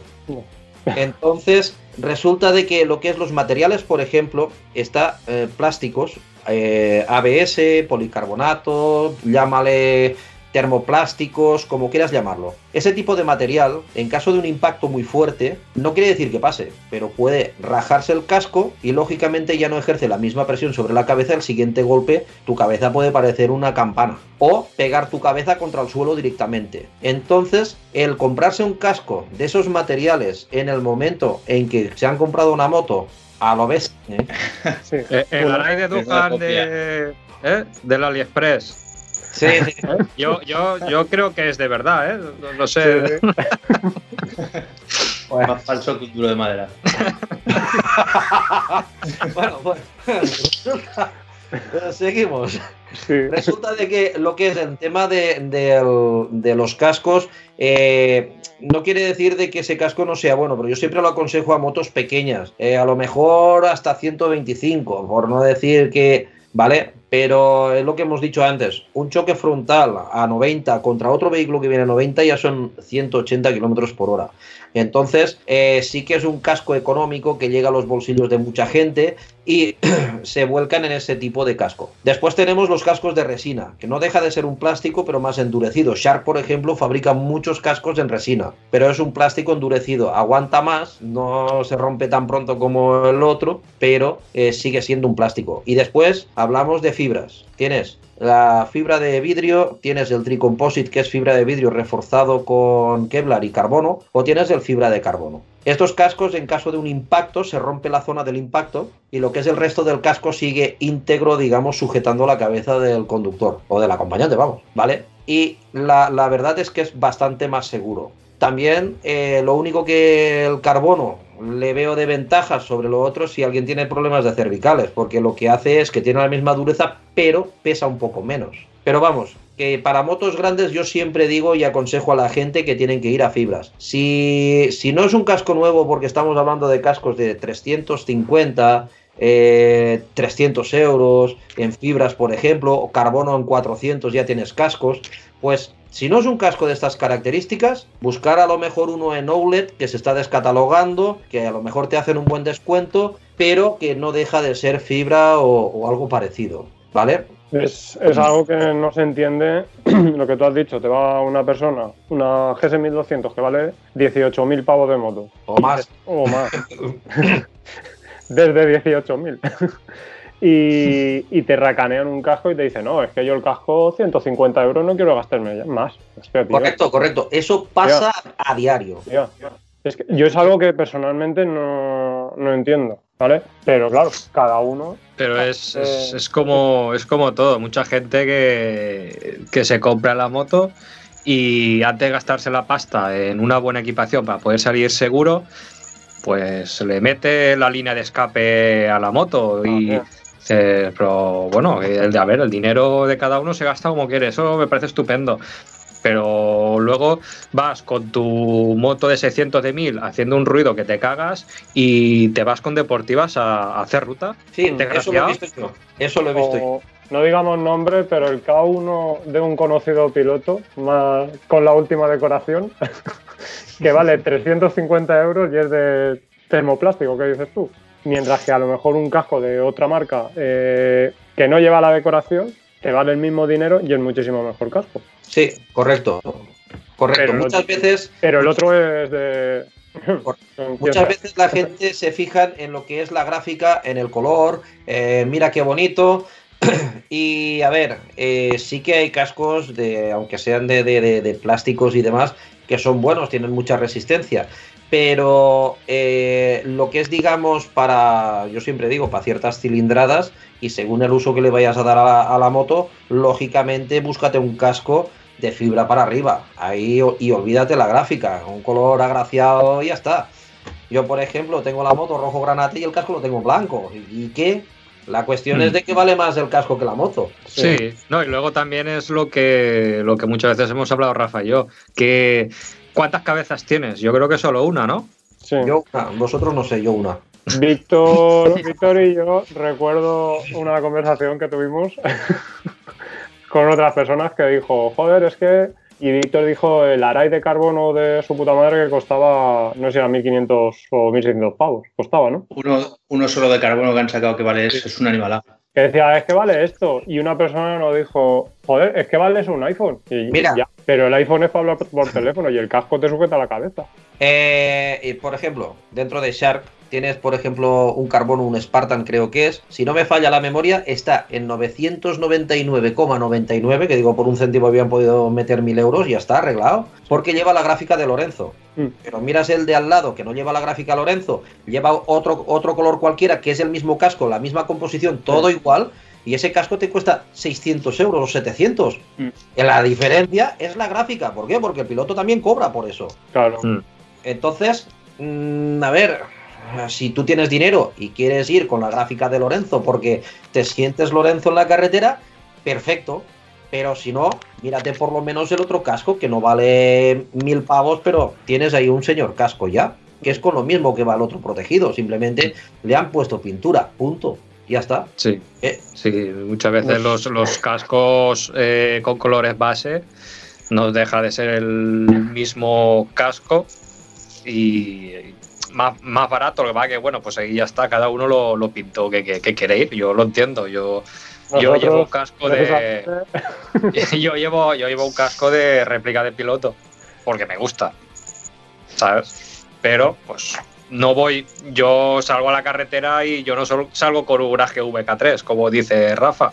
Yo pues eh, salgo, yo salgo con, con un Arai, con un RX7, porque, ¿sabes? Hay gente que sale con su K3 de Valentino Rossi. Cada uno. Yo la verdad, yo tengo. Bueno, Tú no lo sabes. Tú no lo sabes, Agustín, pero esto es todo sí. Yo tengo, yo tengo un fetiche, yo tengo un fetiche con los cascos, ¿vale? Y, y hay una serie de, de- de diseños que los tengo que tener sí o sí porque me encantan. Pero que ¿Cuántos utilizo ahora, tienes? ¿Cuántos tienes y cuántas cabezas? ahora, ahora mismo que. A ver, no seis cabrones. Que puedo, que puedo utilizar. Que puedo utilizar ahora mismo dos. Porque eh, yo cuando, cuando los retiro es porque ya tienen X años y están ya más que sobados. Y paso de volvérmelos a poner. Pero ahora mismo tengo dos. Tengo el, el de la réplica de Stoner, el último, y el de, y el de Kato. ¿Vale? Y el, el de Stoner empieza a estar ya cascaete. Y, y vale, ese. eh, lo que decía Agustín, tiene las gráficas y tal, y está muy bonito, pero tengo muy claro que el próximo que tenga va a ser, si puedo, ese mismo casco, liso y punto, porque, porque al final es lo que, lo que hablamos. Mentira. De- escúchame, Mentira. se- eh, sería, escúchame, sería el casco de diario. Mentira. Que quieres pillarte el de Russell. Mentira. Es que siempre me atacáis, ¿eh? El casco de diario el próximo será liso y ya le pondré yo pegatinas. Luego están mis cascos de, de fetiche. Esos van a estar siempre ahí y tengo uno en cola, para que lo sepas. tengo uno ya reservado. Pero que ¿Cómo sí, que, que es eso. Que porque te ponen una, una gráfica, te cobran 100 o 200 pavos más. Y lo tengo más que claro. Yo el próximo, ca- el próximo casco liso, siempre el, el que mejor protección y el mejor que pueda encontrar, pero, pero liso, porque es que al final 200 pavos más porque lleva una pegatina de, yo qué sé, de Lorenzo o de tu tía, pues oye, ¿a qué? Bueno, Ya al no- final cada quiero decir, ya- todo- lo que tú decías, todos queremos ir pintones y hoy somos más o menos jóvenes y a veces somos más o menos coquetos o chuletas, ¿Cómo, pero que... cómo que más o menos que- jóvenes? ¿Cómo que más o menos? Hablad por vosotros, ¿eh?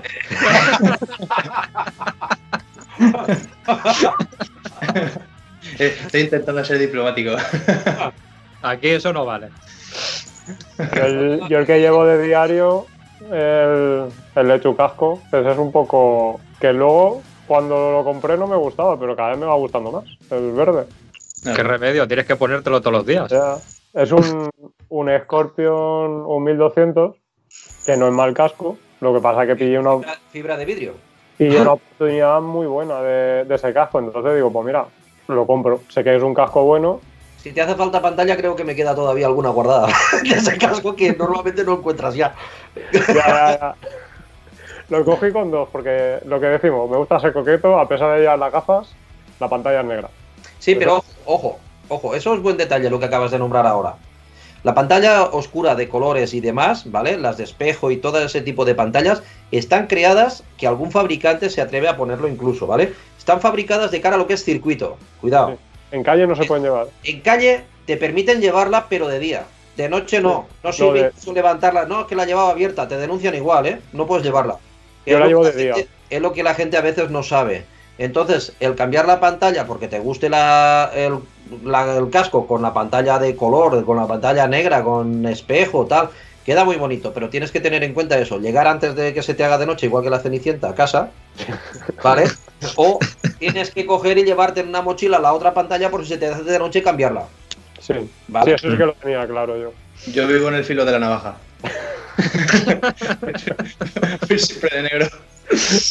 Entonces, eh, después del tema de los materiales que estábamos hablando antes, hay otra diferencia importante. Lo digo por lo que ha comentado Víctor del tema de, no es que yo hace tantos años, los cascos tienen caducidad.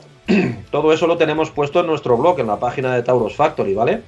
Los cascos tienen caducidad. Por ejemplo, un casco de plástico, que estábamos hablando antes las diferencias de los materiales, un casco de plástico, según el estudio que hay de mercado, sobre los 5 años es donde dicen de que tiene que cambiarse el casco porque la, pierde la, las propiedades el material. Es igual que un neumático, ¿no? eh, hay gente que en la moto dice del neumático y, y, a los dos años pierde... No, pero si está el dibujo de categoría y no sí. te lo deja pasar ahora en la ITV porque es un peligro. En los cascos es lo mismo. ¿Qué pasa? Esa pequeña microcaída que ha tenido, en un toquecito allá, las recalentadas que lleva el casco en cuando vamos de viaje en verano. Dentro de la maleta o debajo del asiento, ahí también cogen unas recalentadas tremendas. Todo eso acorta la vida del casco. Llega un momento que dicen que si sufre tanto el casco, a lo mejor a los tres años habría que cambiarlo, que eso casi parece un alquiler del casco, ¿vale? Sin embargo, los de fibra vienen a estar entre 12 y 15 años, lo que viene a ser, digamos, lo que aguanta el material este. Entonces, ¿qué pasa? Que si tú después a la hora de comprar analizas lo que es un casco de fibra de lo que es un casco de plástico, muchas veces optarías con los ojos cerrados a comprarte el de fibra. Has ido más protegido, pero es que en el periodo que te ha aguantado el de fibra, de los de plástico te has comprado cuatro, que casi te ha salido más caro que lo que es el de fibra. O sea, estamos hablando de 12 años, un casco de fibra. De los de fibra entre 12 y 15 años, según fabricante, da ese mm. No pensaba yo que era tan. Es, es, pero eso la calota. Estamos hablando de la claro, calota, lo que, claro. lo que es el, el interior, el. Ah, ahí. El, el acolchado, la espuma, lo, el, el acolchado y, y, y, el, y el corcho de dentro, porque el corcho también cede, ¿no? Por los años, también sí. va. Sí, tienes que tener en cuenta que todos los interiores del casco a veces incluso dicen, cuando tú veas eh, pequeñas grietas en la pintura o lo que es el interior que empieza a deshacerse, piensan cambiar el casco. En algunos casos, mm, no porque si son cascos de fibra, generalmente se va a estropear antes el interior que lo que es el casco en sí. De hecho, hay recambios para que tú lo puedas cambiar. Pero si fuesen cascos, por ejemplo, de policarbonato, de, plásticos, termoplástico y cosas de estas, este tipo de cascos prácticamente sí tienen razón. Cuando se estropea el interior es cambiar el casco. Nos viene a veces el típico abuelete que lleva 50 años el casco en la cabeza, no le queda ni acolchado y te dice, tienes cristal para este casco y dices, como no le pongamos celofán, no. Te viene con un Soy 800 de esos, no. Hay marcas que no sé ni de dónde los han sacado. Pero yo, yo personalmente sigo la norma que has dicho tú. Yo cada cuatro, cuatro entre 4 o 5 años yo los retiro y los cambio. Porque aparte de que los uso mogollón y los, los acabo reventando, eh, con la seguridad del, del, melón, no, de la cabeza, no me la juego. Así que yo cuando Oye, veo que... Y cuatro, te entra otro por el ojo, ya está. Dilo, dilo así. Bueno, pero es que pero como soy un enfermo, porque eso ya forma parte de, de la enfermedad. Bueno, lo que estábamos hablando antes del tema del casco Shark, ¿no? Hay otro modelo de casco que parece que sea un integral. Eh, Scorpion lo tiene, lo tiene Bell, por ejemplo. Eh, algunos modelos del Siro, por ejemplo, también. Y bueno, supongo que habrán, habrán más, ¿no? Pero Nolan creo que también tiene algo así. Eh, que se desmonta lo que es la mentonera, ¿no? Es una mentonera rígida que tú la sacas del casco y llevas un casco jet, pero después montas la mentonera y es un casco integral. Ojo, la denominación de ese casco no es integral. Es un casco jet con la modalidad de poner la mentonera nada más. Pero sigue siendo un jet. A ver, es más seguro que el Shark, que si te pegas un tortazo, la goma esa eh, te, te, te da contra la cara, o sea, el tortazo te lo llevas tú. Esa mentonera al ser rígida sujeta, pero no es una mentonera, digamos, mmm, con fuerza para un impacto fuerte, ¿vale? El casco no deja de ser un jet. Lo que pasa que, mm. bueno, viene así un poquito, un poquito disfrazado, ¿vale? Mm. Creo que sería para un uso en carretera o intenso, no sería muy recomendado, ¿no? No, eh, yo no lo recomendaría. A ver, después cada uno es libre de ponerse en la cabeza lo que quiera, como si se quiere poner un calcetín, pero no es muy, eh, no es muy acuerdo. Hay gente que me pregunta también sobre los temas de las viseras, lo que hablábamos antes, las viseras. ¿eh? Eh, que muchos me dicen, porque claro, vas con una BMW, una GS y te pones un casco de aventura, casco modular de aventura, eh, lo que tú quieras, ¿no? Mucha gente dice, a ver, este, esta visera me va a tener vibración, va a hacer ruido. Bueno, pues ¿qué quieres que te diga?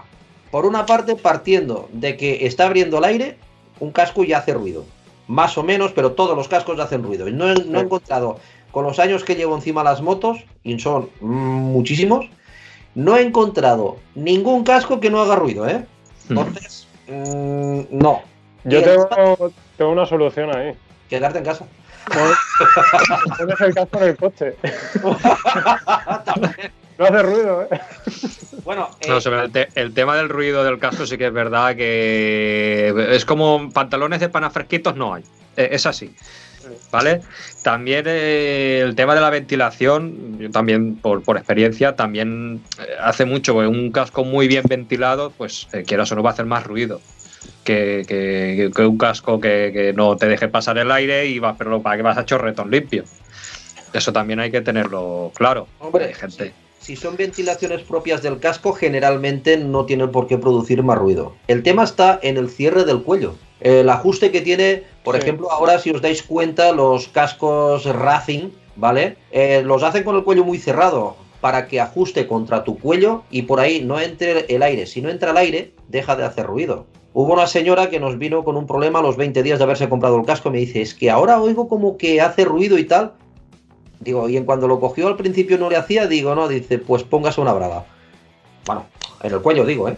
Sí. Se puso la, la- la braga y dijo que se le había solucionado el problema. Y es por la entrada de aire, no es por otra Sí. cosa. Las pruebas hechas en un eh, túnel de viento, eso es verídico, las pruebas hechas, por ejemplo, en un túnel de viento se dieron cuenta que llevan los maniquís sensores para de- determinar el ruido y demás y dentro del casco y tal, se dieron cuenta que de poner, por ejemplo, una, una ropa de cordura a poner un traje de piel, digamos, en, el mismo maniquí, el sonido del casco cambiaba. Es por el paso del aire. La cordura baila más que lo que es la piel, entonces produce más ruido. O sea, hay cosas que son externas a lo que es el, casco para que sea, digamos, más ruidoso o menos. Entonces, eso es muy amplio. ¿Qué tipo de equipación vas a llevar?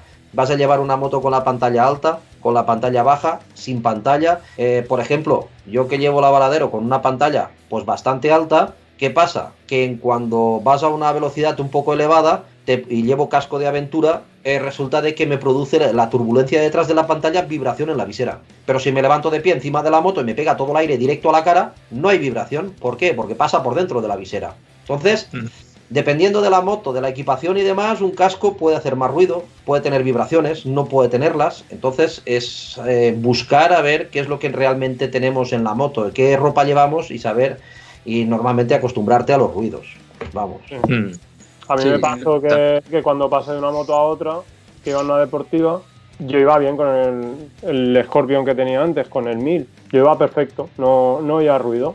Y, y pasé a esta moto y lleva lo que es la, la cúpula bajita y a mí me pega la turbulencia aquí en el cuello. Pues yo tengo que ir con tapones en, en la moto. Que si no es... Claro, yo cojo mucho tramo de autovía.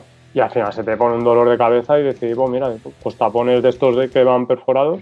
Y lo mismo me pasa en el circuito, con, con la deportiva. Con el mismo casco, la misma moto, en, llevaba el carena de circuito y era eh, la cúpula de doble burbuja. Pues en la recta de aquí de Cheste, bien. Pero al año siguiente, que fui con el carena de casa, que llevaba la cúpula lisa, cuando ibas en la recta, clic, clic, la cabeza se te movía.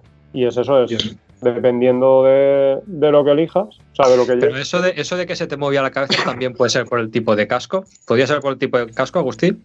No, era el Eh, mismo casco, era. En mi caso era el mismo casco, ¿sabes? Normalmente, normalmente lo que dice Rafa es, es normal, ¿no? Lo que es la, la cúpula de doble burbuja y a la velocidad que cogería en recta sería pues bastante. ¿A cuánto era? 2.30. Entonces, a esas velocidades, ten en cuenta de que necesitas ir muy acoplado en la moto Sí. y eh, lo que es la misma aerodinámica de la moto que te escupa el aire fuera, ¿vale? Eh, normalmente te hacen los cascos ya diseñados con ale- aleroncitos que dices, ¿y esto para qué es? Simplemente es para que ese aire tenga entrada y salida del casco, ¿vale? Para evitar turbulencias. Es la, la turbulencia es lo que produce realmente el ruido, ¿vale? Entonces, eh, normalmente eh, sí que según lo, que sea de bueno el casco, te puede producir más o menos ruido en este caso. Hmm. Claro, el tipo de casco. Una cosa muy curiosa que me, pasó a mí, que de hecho fue en la, en la prueba que hicimos de la, de la Africa Twin, eh, claro, yo iba con, con el Aray. ¿Qué pasa? Que como es un casco deportivo, y cuando me subí a la, a la Africa Twin, todo muy bonito, pero claro, cuando me puse de cara al sol, me jodía. Claro, no lleva como vosotros decís visera, y me, me jodía el sol, tío. Pero no te lo pueden imaginar, ¿eh? Sí, es que mucha gente dice, es que la visera es solamente estética y tal. No, no es estética, no es estética. La visera, en cuando tú vas a un viaje muy largo o lo que sea, eh, que se dedica a rutear, hacer- no, no a ir el domingo de almuerzo, sino a hacer kilómetros, llega momentos que amaneces encima de la moto o anocheces encima de la moto. Entonces, cuando el sol está tan bajo, tú bajas un poco porque la gafa solar no es suficiente o las gafas de sol no son suficientes, tú bajas un poco la, la cabeza y con la visera te haces sombra. Sí que me he dado cuenta, por ejemplo, que me he probado un casco, me lo he puesto en la cabeza y le dije al comercial, digo, chaval, digo, esta visera solamente está para adornar, ¿vale? Porque el GB, el X33, lleva la visera tan cortita que no sirve para nada, es estética pura y dura. Pero que yo sepa en el mercado posiblemente sea el único casco que me he encontrado en este caso, porque yo he probado otros muchos y coño, la visera, de hecho el que llevo yo para viaje es un, un Billy George, un Nex, ¿vale? Tricomposite. Entonces, ¿qué pasa? Que cuando tú metes la visera la ves ahí delante, pero lleva el que le puedes añadir lo que es un prolongador de 2 centímetros de visera, que se regula. O sea, eh, estamos hablando que si me pongo esa visera le hace sombra a la moto y todo. Entonces, eh, sí, que, sí que sirve la visera, es para hacer, digamos, para taparte el sol. Lo que pasa que la gente que han ido a almorzar en domingo, como cuando llegan el sol está alto, no se dan cuenta. Mm. No, Eh, sí, yo sí, yo sí que sirve, te lo digo yo que a mí Yo me de venido fantástico. Alguna vez de viaje. Yo tengo una solución para eso que la habéis visto vosotros dos. en la gafita, la retraíble, llevo un trozo de cinta aislante. Bien, bien. Eso, eso te digo de que, por ejemplo, en, en lo que es eh, MotoGP no se nota tanto, porque no suelen, no suelen hacerlo, porque después llevan los, lo- las, las tiras de estas, los tirables, ¿no? Sí. Pero sí que se ve mucho en la Fórmula 1, que en la parte de arriba de lo que es la, la pantalla se ponen un trocito de cinta con propaganda y, te- y tal, que parece cinta aislante, como dices, Sí. pero es precisamente para hacerse sombra en cuando lo necesitan. Yo, claro, eh, ten en cuenta que yo voy eh, cara al sol todas las mañanas y todas las tardes, ¿vale? Porque yo voy eh, dirección Valencia desde el interior y cuando, cuando vuelvo para casa voy desde Valencia hacia el interior. Entonces a mí me pega el sol de cara. Y es, vamos, de lo más cómodo que hay, de lo más pegador. Entonces eh, yo hago eso, yo en, en la, en la gafa retraíble llevo un trocito de cinta delante arriba del todo. Entonces bajas así un poco la, la barbilla y se nota muchísimo. Eso es Pues sí. una... Sí, eso eso es nota, de- ¿eh? como curiosidad que no se me había ocurrido. Eso, eso es que. Sí, sí, eso es que cuando eres un tieso, como dice un compañero de otro podcast, se te agudiza el ingenio. Eso, eso Pues- sí es. Yo se lo, se lo oí a ellos en un capítulo que lo dijeron y dije, joder, digo, yo pensaba que era el único que lo hacía y no, pero hay, hay más gente por ahí que lo hace, ¿eh? Saludo, saludos a Bampi y, y, y a Estado Civil Motor. Sí, sí, sí. Pues, pues respecto a lo del ruido, ahora, ahora que ha dicho Agustí, yo recuerdo, tenía antes un, un Soei, un, un XR1100, y recuerdo que el casco venía de casa con una mentonera, la que te viene con el casco, una mentonera de redecilla, eh, un poco elástica, y luego como opción podías comprar una mentonera que era como de pielecilla para que te entrara menos aire, y luego aparte tenían eh, un accesorio más para el casco que se metía entre la calota y la espumilla, digamos, y, y las almohadillas, igual que en, la misma ranura que se pone la, mentonera, pero se ponía alrededor de todo el casco y acababa, era como una telilla y acababa en, otra, en otro elástico. Y era precisamente para lo que estaba comentando Agustín, para no tener que, me- ponerte o, o bragas o lo que fuera, y como se te ajustaba, se cogía el casco y se ajustaba al cuello, se supone que lo que hacía era quitarte, quitarte ruido. Eso, eso lo llevo yo en el me, Scorpion. me parecía curioso. ¿Sabes, Víctor? Eso lo llevo yo en el Scorpion de Soy. Eso, eso lo llevas tú y se nota Eso lo llevo yo. Es que no lo he vuelto a ver, tampoco lo he vuelto a buscar, pero Eh, recuerdo cuando el lo- que lo vi y me pareció curioso. El que yo llevo es el de media, no el, no el Mm. entero. Yo llevo el de media y se nota, ¿eh? El Scorpion sí. tiene mucho, mucho problema de entrada de aire por aquí, por, por bajo. Mm. A pesar de que lleva las carrillas, las hinchables y todo eso. Y le puse eso y se nota, se nota mucho. ¿eh? Tanto ruido, Y- claro, ruido y entrada de aire. Os voy a enseñar una cosa, ¿vale? Con el tema que estamos hablando, ¿vale? No sé si lo veréis bien. Lo que es el, el Shark, ¿vale? En cuando lo cierras, tú ves que todo esto de aquí abajo está abierto, ¿no? Sí. Toda la parte de abajo de la barbilla. Pero en la parte delantera de la mentonera, ¿vale?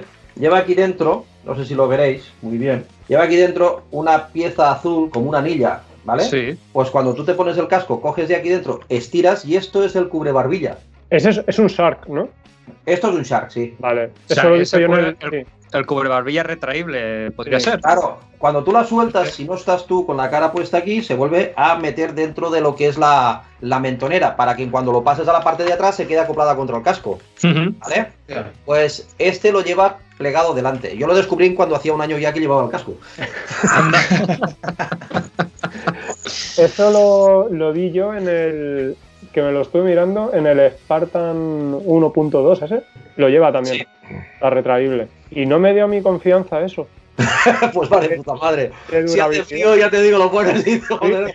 Sí, sí. Pues lo Va que- bien, va bien. Fue una cosa de las que me echó para atrás para comprarme ese casco. Pues, ¿do qué? ¿El Spartan? Sí, eso que dije, digo, yo no sé lo que va a durar eso, no sé. A ver, ¿tú sabes por qué lo han puesto así retraíble? Porque tú cuando te pones el casco y te lo quitas, siempre te enganchas con lo que es el cubrebarbillas si es un casco integral, que no lo puedes abrir de delante. Los modulares, como levantas, no pasa nada. Pero el integral siempre te enganchas con el, con el cubrebarbilla. O tiene que ser un cubrebarbilla abierto para que no te enganches tanto y que puedas meterte bien el casco. Entonces, ¿qué sucede? Que ellos lo que han hecho ha sido crear uno retráctil para que tú lo puedas coger, bajarlo, ponerlo en su sitio, tapa más que otro normal, y en cuando tienes que quitarte el casco, lo que sea, se guarda y te quitas el casco cómodamente. Mm. Eso está de puta madre. Yo en el, en el Arai llevo el cubrebarbilla, bueno, to- en todos me lo pongo por el tema del ruido. Y sí que es verdad que a la hora de poner y quitar el casco, si no lo haces de una manera determinada, te llevas la, barbi- la barbillera por delante. Sí. Siempre. Normalmente sí. De hecho, allí en cuando se han probado un par de cascos, estamos siempre montando barbilleras de estas porque están todas fuera. Mm. Sí, y sí. Una pregunta, Agustín. Ahora que estamos hablando de las viseras, Arai tiene, he visto que tienen algunos cascos, eh, llevan puesta como una viserita en los que son tipo RX7, como el de editor, llevan, no sé si es un accesorio o es un, o, o es un casco, un modelo de casco, lleva como una pequeña viserita por aquí que sería algo entre medias, entre la cinta aislante y la visera visera. ¿Sabes? ¿Los has visto? Pero eso estamos hablando de cascos eh, jet o de cascos... No. No, no, Integral. integral. Eso Ese- tiene un ese- nombre. Ese modelo precisamente, sí que antiguamente había uno que llevaba una especie de viserita que podías quitarla hacia atrás y te la dejabas ahí puesta y tal. Eh, ese modelo precisamente no le he prestado mucha atención y no sé exactamente lo que es el tema de, esa viserita, para qué valdrá, ni si... eh, eso sería mirarlo, ¿vale? Porque ya digo, Arai, por ejemplo, es una de las marcas que trabajamos, si alguien nos la pide, la traemos y ya está, pero no es una que estemos tocando a diario.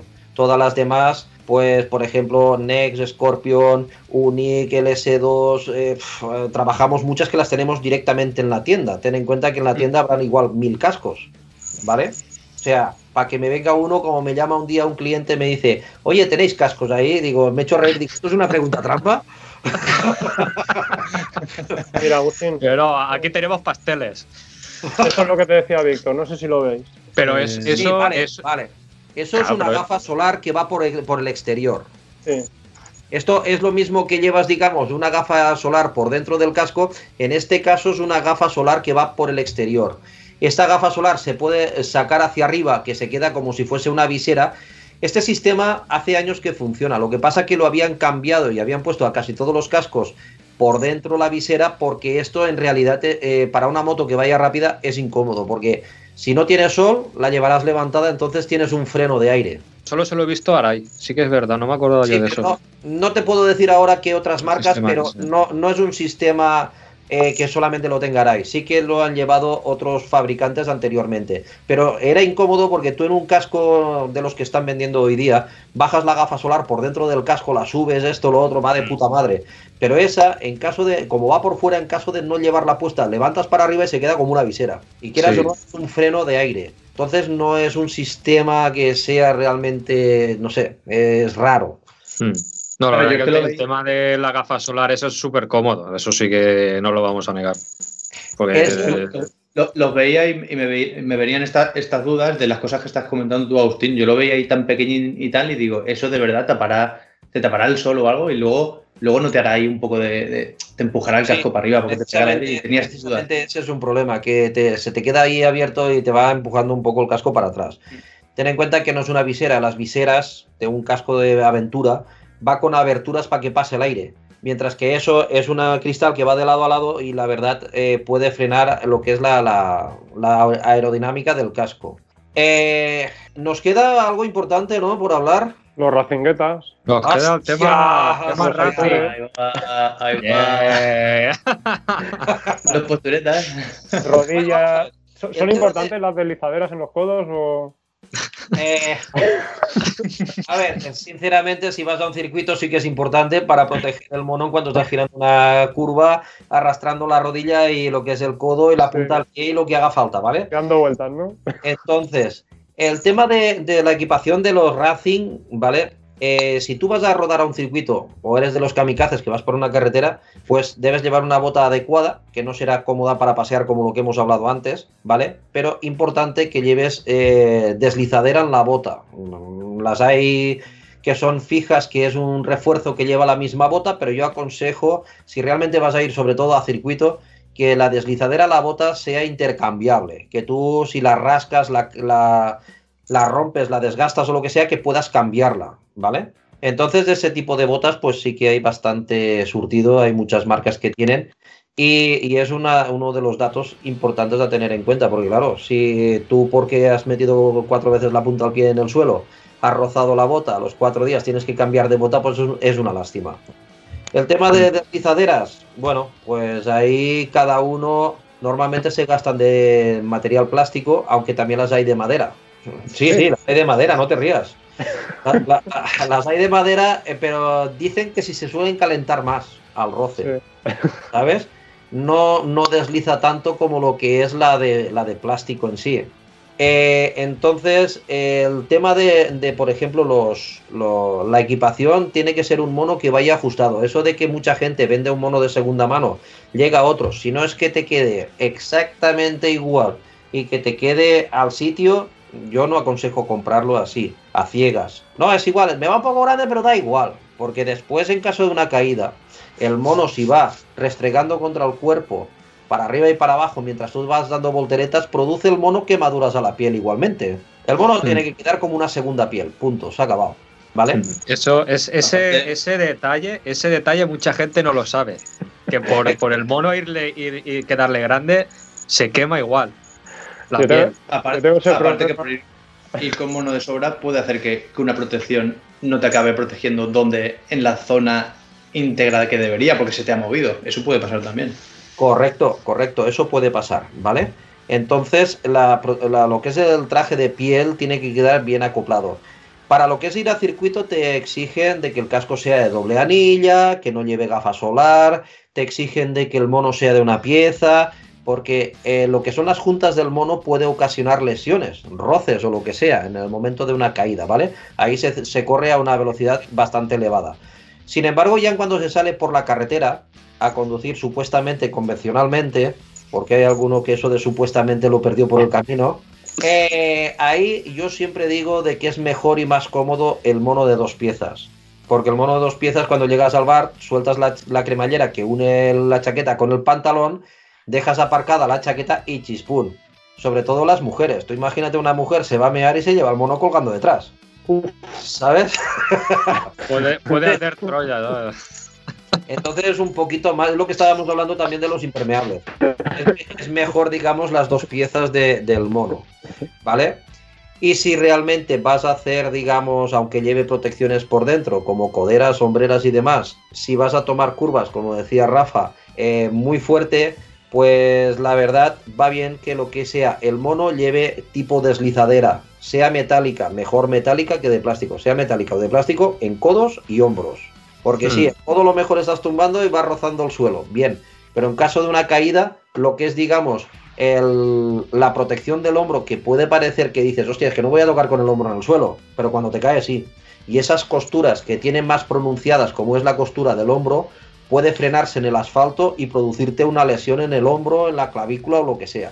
Entonces, para eso están ese tipo de protecciones.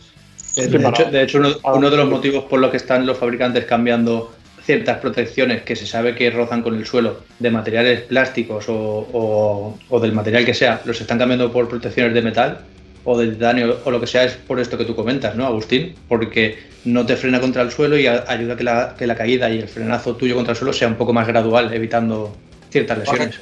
Lo están cambiando a metal, ¿vale? Aunque algunos por abaratar siguen montando lo que es el de plástico, pero es aconsejable tenerlas de metal porque el metal resbala antes por el asfalto y te deja ir sin producirte frenadas bruscas, que eso puede producir roturas o dislocaciones o lo que sea. Hmm. ¿Vale? Claro, es, co- es como cuando, cuando deslizas el circuito, te rompes la pierna al entrar en la gravilla. Porque te has Porque frenado en frena.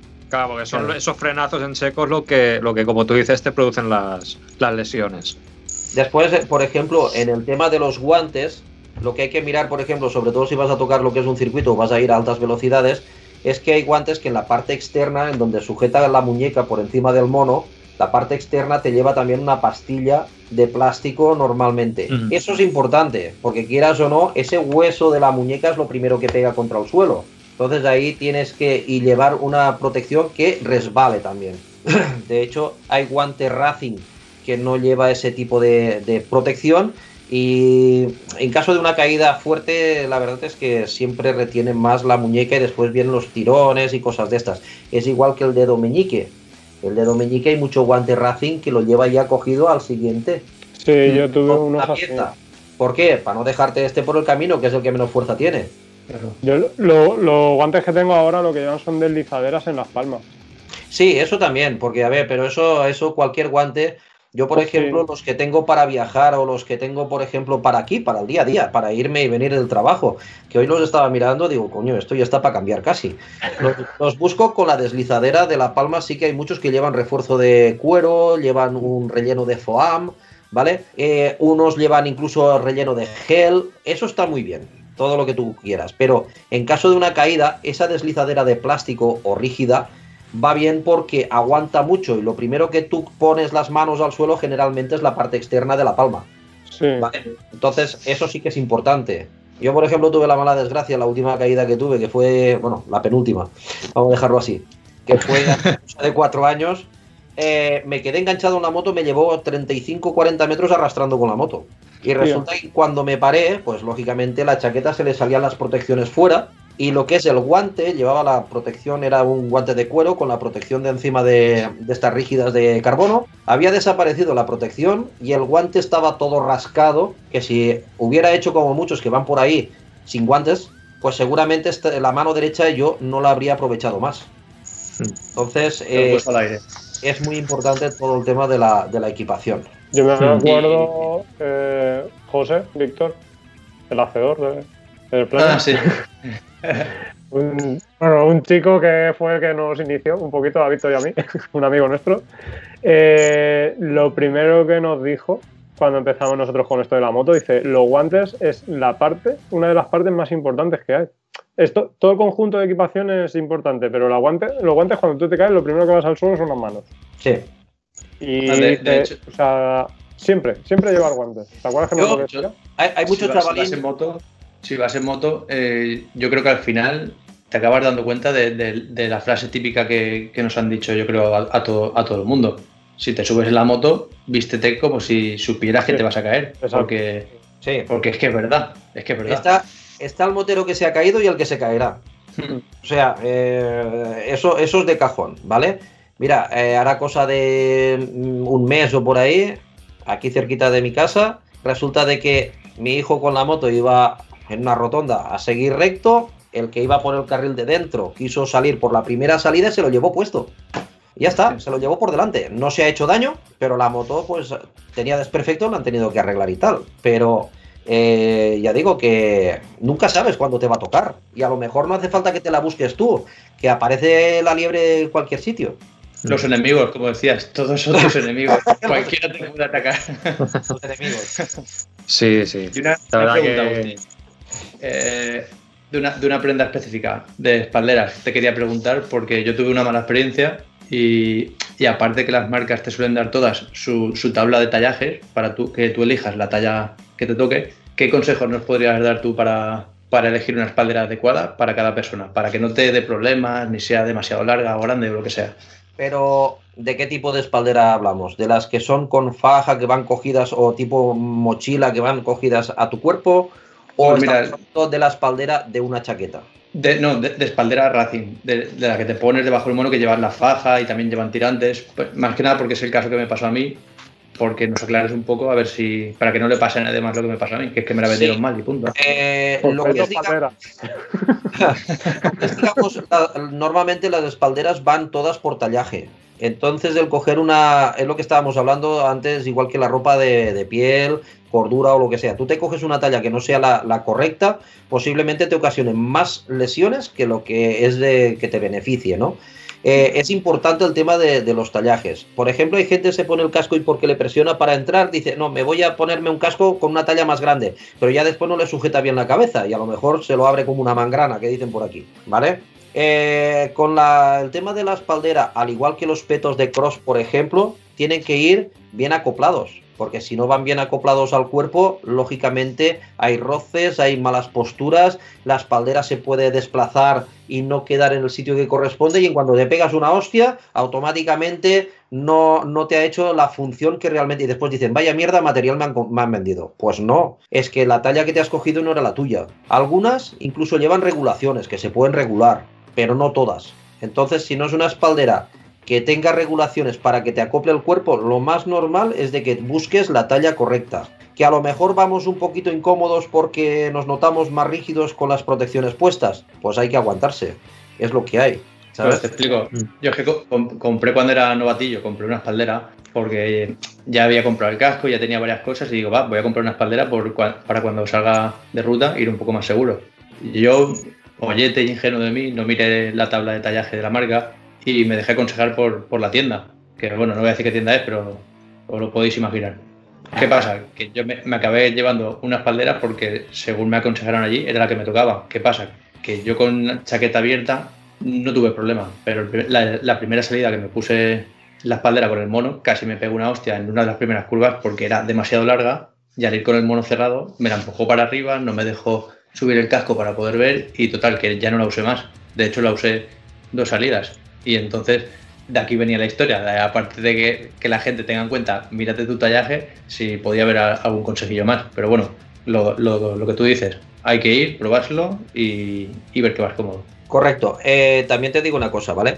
Normalmente incluso las prendas de cuero, lo que son monos y demás, eh, tienen su bolsillo, aunque no lo lleven a lo mejor de serie. Para abaratar coste, pues a lo mejor te venden el mono y como es solamente para homologación obligado a llevar coderas y hombreras, la espaldera te ponen a lo mejor el bolsillo, pero no te la acompañan y lo venden así. Y después tú lo tienes que añadir. Yo, a mí me da igual. Lo que es, digamos, después de adquirir una prenda, lo que hago es buscarme las protecciones para, ese, para esa prenda, pero del material que yo... A mí el que me ha gustado ha sido, por ejemplo, el... eh, a ver cómo se llama eso. Eh, hostia. 3, 3DO o algo así, ¿vale? 3DO. Es un material que normalmente es en color naranja. Sí que han empezado a hacerlo similar en, en otros colores. Pero es Vale, en color naranja. Es un material Sí. que tú buscas lo que es la espaldera correcta que acople dentro de tu chaqueta que no vaya bailando, por lo que estamos hablando. Tiene que ser todo de la talla que toca, ¿vale? Y hay, hay tamaños, hay de más grandes, más pequeñas para poder acoplarlo a cada chaqueta, ¿vale? Una vez lo has acoplado todo en la chaqueta, dices, ya lo tengo. Es un material que a la temperatura del cuerpo se ablanda. Entonces se acopla al cuerpo, te mueves libremente y te permite eh, pues movilidad por todas partes. Pero en caso de un impacto se endurece la zona que ha recibido el impacto, proporcionando mucha más, digamos, eh, protección que otras, eh, otros materiales, ¿vale? Entonces yo cuando vi el tema de, "Ah, está claro, tengo chaqueta de la misma marca para verano que para invierno, lo que hago es las protecciones las llevo en invierno en una chaqueta y en verano las quito, me las pongo en la otra, gasto las mismas, pero si tuviese otras chaquetas, me compro otras protecciones, si no les valen estas, que le valgan, y yo lo tengo claro. Yo cada uno que haga lo que quiera, pero yo por ejemplo las protecciones sí que miro que sean adecuadas y realmente que sean, porque por haberlas las hay de corcho, ¿vale? Te viene una espaldera puesta detrás que conforme la ves dices, "Mm, no me da confianza, casi prefiero quitarla, ¿sabes? Pues todo eso se puede sustituir por eh, material en condiciones. Mm. Luego también en tema de, de monos que estamos hablando, eh, claro, que habrá, habrá monos que van completamente perforados para para lo que es la refrigeración ¿no? del, del- del cuerpo. Eh, tanto por delante como por detrás, solo por delante. Eh, ¿Cómo, Generalmente, cómo es el tema de lo que es la refrigeración? generalmente el mono, digamos, de piel perforado suele llevar el interior de las mangas, los laterales y la parte frontal perforada. La parte de atrás parece que te la dejan un poquito más cerrada. Sí que puede llevar a lo mejor algo de perforación, pero lo normal es que te lo lleves perforado por delante y el interior de lo que son los brazos y los laterales del cuerpo. Eso es lo que normalmente viene perforado. Las Mm. chaquetas, por ejemplo, café racer de piel que están sacando ahora también van perforadas por la parte de delante.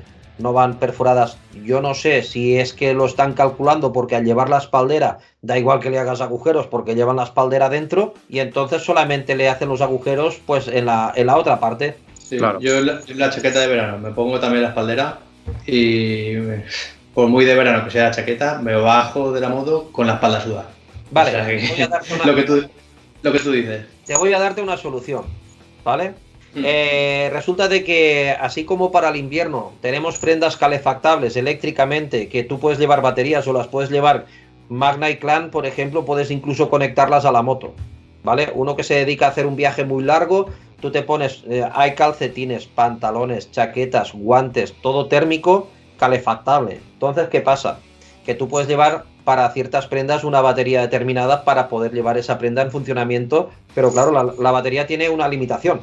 Mientras que lo que es si conectas a la moto, que para eso hay infinidad de cables, sea la que sea, ¿vale? Si tú conectas a la moto, pues hasta que la moto no se pare y se quede sin batería, tú sigues teniendo calefacción. Para toda esa gente, por ejemplo, que se van a pingüinos, pues les puede valer porque se, se van por dentro pues achicharrándose. Ahora incluso lo han mejorado algunas marcas haciendo de que antes era un botón, pulsabas en marcha, pulsabas y parabas. Ahora no. Ahora ya te han puesto, digamos, que por una aplicación del móvil puedes incluso regular la temperatura. Que quieres el calcetín más caliente o más frío. Que quieres el pantalón porque te está friendo ciertas cosas, entonces dejarlo más parado. Pues lo dejas parado. La chaqueta quieres más temperatura, lo que tú quieras, ¿vale? De hecho, yo aconsejo lo que es un guante calefactable antes que unos puños calefactables en la moto. ¿Por qué? Porque la- el puño calefactable calienta la parte interior de la mano, pero la exterior, que es donde recibes realmente el aire, no lo está calentando. Y ya le puedes dar chicha que llega un momento que tú parece que pierdas las uñas, pero dentro de la mano sí que notas que se está calentando, que te está haciendo sudar la mano, se moja el guante y llega a largo plazo, incluso, y tengo la prueba ahí en la tienda, tengo unos guantes míos, que yo antes llevaba puños calefactables, lo he probado, y a lo largo del tiempo pues se pudre lo que es la piel porque se ha mojado tantas veces que llega a perder incluso la consistencia, ¿sabes? Mientras que lo que es el puño, o sea, lo que es el guante calefactable te calienta la mano por la parte exterior. Entonces, al llevar la mano cerrada, la parte interior no tiene calefacción, pero se aguanta por la parte exterior caliente. Lo comparto eso. Yo he probado las dos cosas y, y lo guante mejor. ¿Quién Y era, lo ¿Eras tú o Sergio? Se, se, se os deshicieron los, se, se deshicieron los puños A Sergio. por llevar los calefactables, ¿no? A Sergio se desacción, sí. Eh, lo que es, lo que es, por ejemplo, que decías del calor, aparte de las chaquetas de verano y tal, hay espalderas perforadas para, eh, digamos, poder hacer pasar el aire. Pero aparte de eso, hay chalecos que son refrigerantes. Yo tengo uno, ¿vale? Y, y lo hay de dos tipos. Hay uno que se añade, eh, que se hace, digamos, mojándose y te lo pones encima y da la sensación de que está mojado, lógicamente, pero eso dura un rato, porque sabemos de que eso pues eh, se va a secar. Y también Claro. se, puede- se pueden añadir unas placas como si fuesen de gel de estas que se guardan en la nevera. Que la pregunta mía al comercial en cuando lo vi por primera vez, digo, y esto me voy a almorzar, le digo en cuando esté en el restaurante que me lo guarde en la nevera para que cuando me vaya.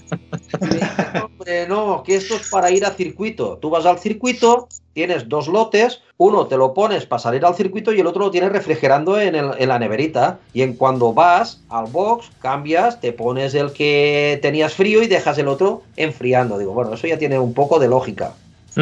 Yo el que llevo funciona con agua. Por la parte de atrás lleva una abertura, le llenas, le llenas con medio litro, un poco más de medio litro de agua y va por evaporación. A medida que evapora el agua, te enfría el cuerpo, ¿vale? No notas humedad ni nada, simplemente frescor. Pero ¿qué pasa? Según el fabricante, tiene el agua dentro, le dura 2-3 días. Bien, pero hay que saberlo usar. Yo al tenerlo, lo he probado, he visto los pros y los contras de ese tipo de chaleco, que después a lo mejor la gente se lo pone y dice, esto no funciona. Sí funciona, pero si se usa correctamente. Tú vas por carretera, haces un viaje, llegas a las dos horas, dos horas y media, y lo que tienes que hacer es parar a tomar un café, estirar las piernas, eso es lo que aconsejan. Pues tú te quitas el chaleco, le das la vuelta porque de la gravedad ha bajado el agua abajo y arriba se ha quedado seco. Pues tú llegas, le das la vuelta, se vuelve a repartir el agua y automáticamente sigues fresco otra vez otros dos horas de viaje. ¿Vale? ¿Qué pasa? Que en cuando llega, por ejemplo, que lo has gastado un día y pico, que hay menos agua porque se ha estado evaporando, lógicamente la efectividad también se reduce. Deberías rellenarlo y no hacerlo con agua del grifo, porque como lleva cal, llega un momento que estropea el chaleco, ¿vale? Hay que coger agua destilada, agua mineral, lo que sea, ¿vale? Pero sí que hay prendas de estas. De hecho, la Guardia Civil de Tráfico a veces lo agradecen. normal, los pobres van. Esa gente se pasa ocho horas encima de la moto. O sea, ¿qué les vas a contar a ellos, sabes? y sí, estamos ya. Estamos en rápidas porque hay otro, otra cosa que tenemos que. Dos cositas. Una muy rápida. Para debajo del mono, porque en verano.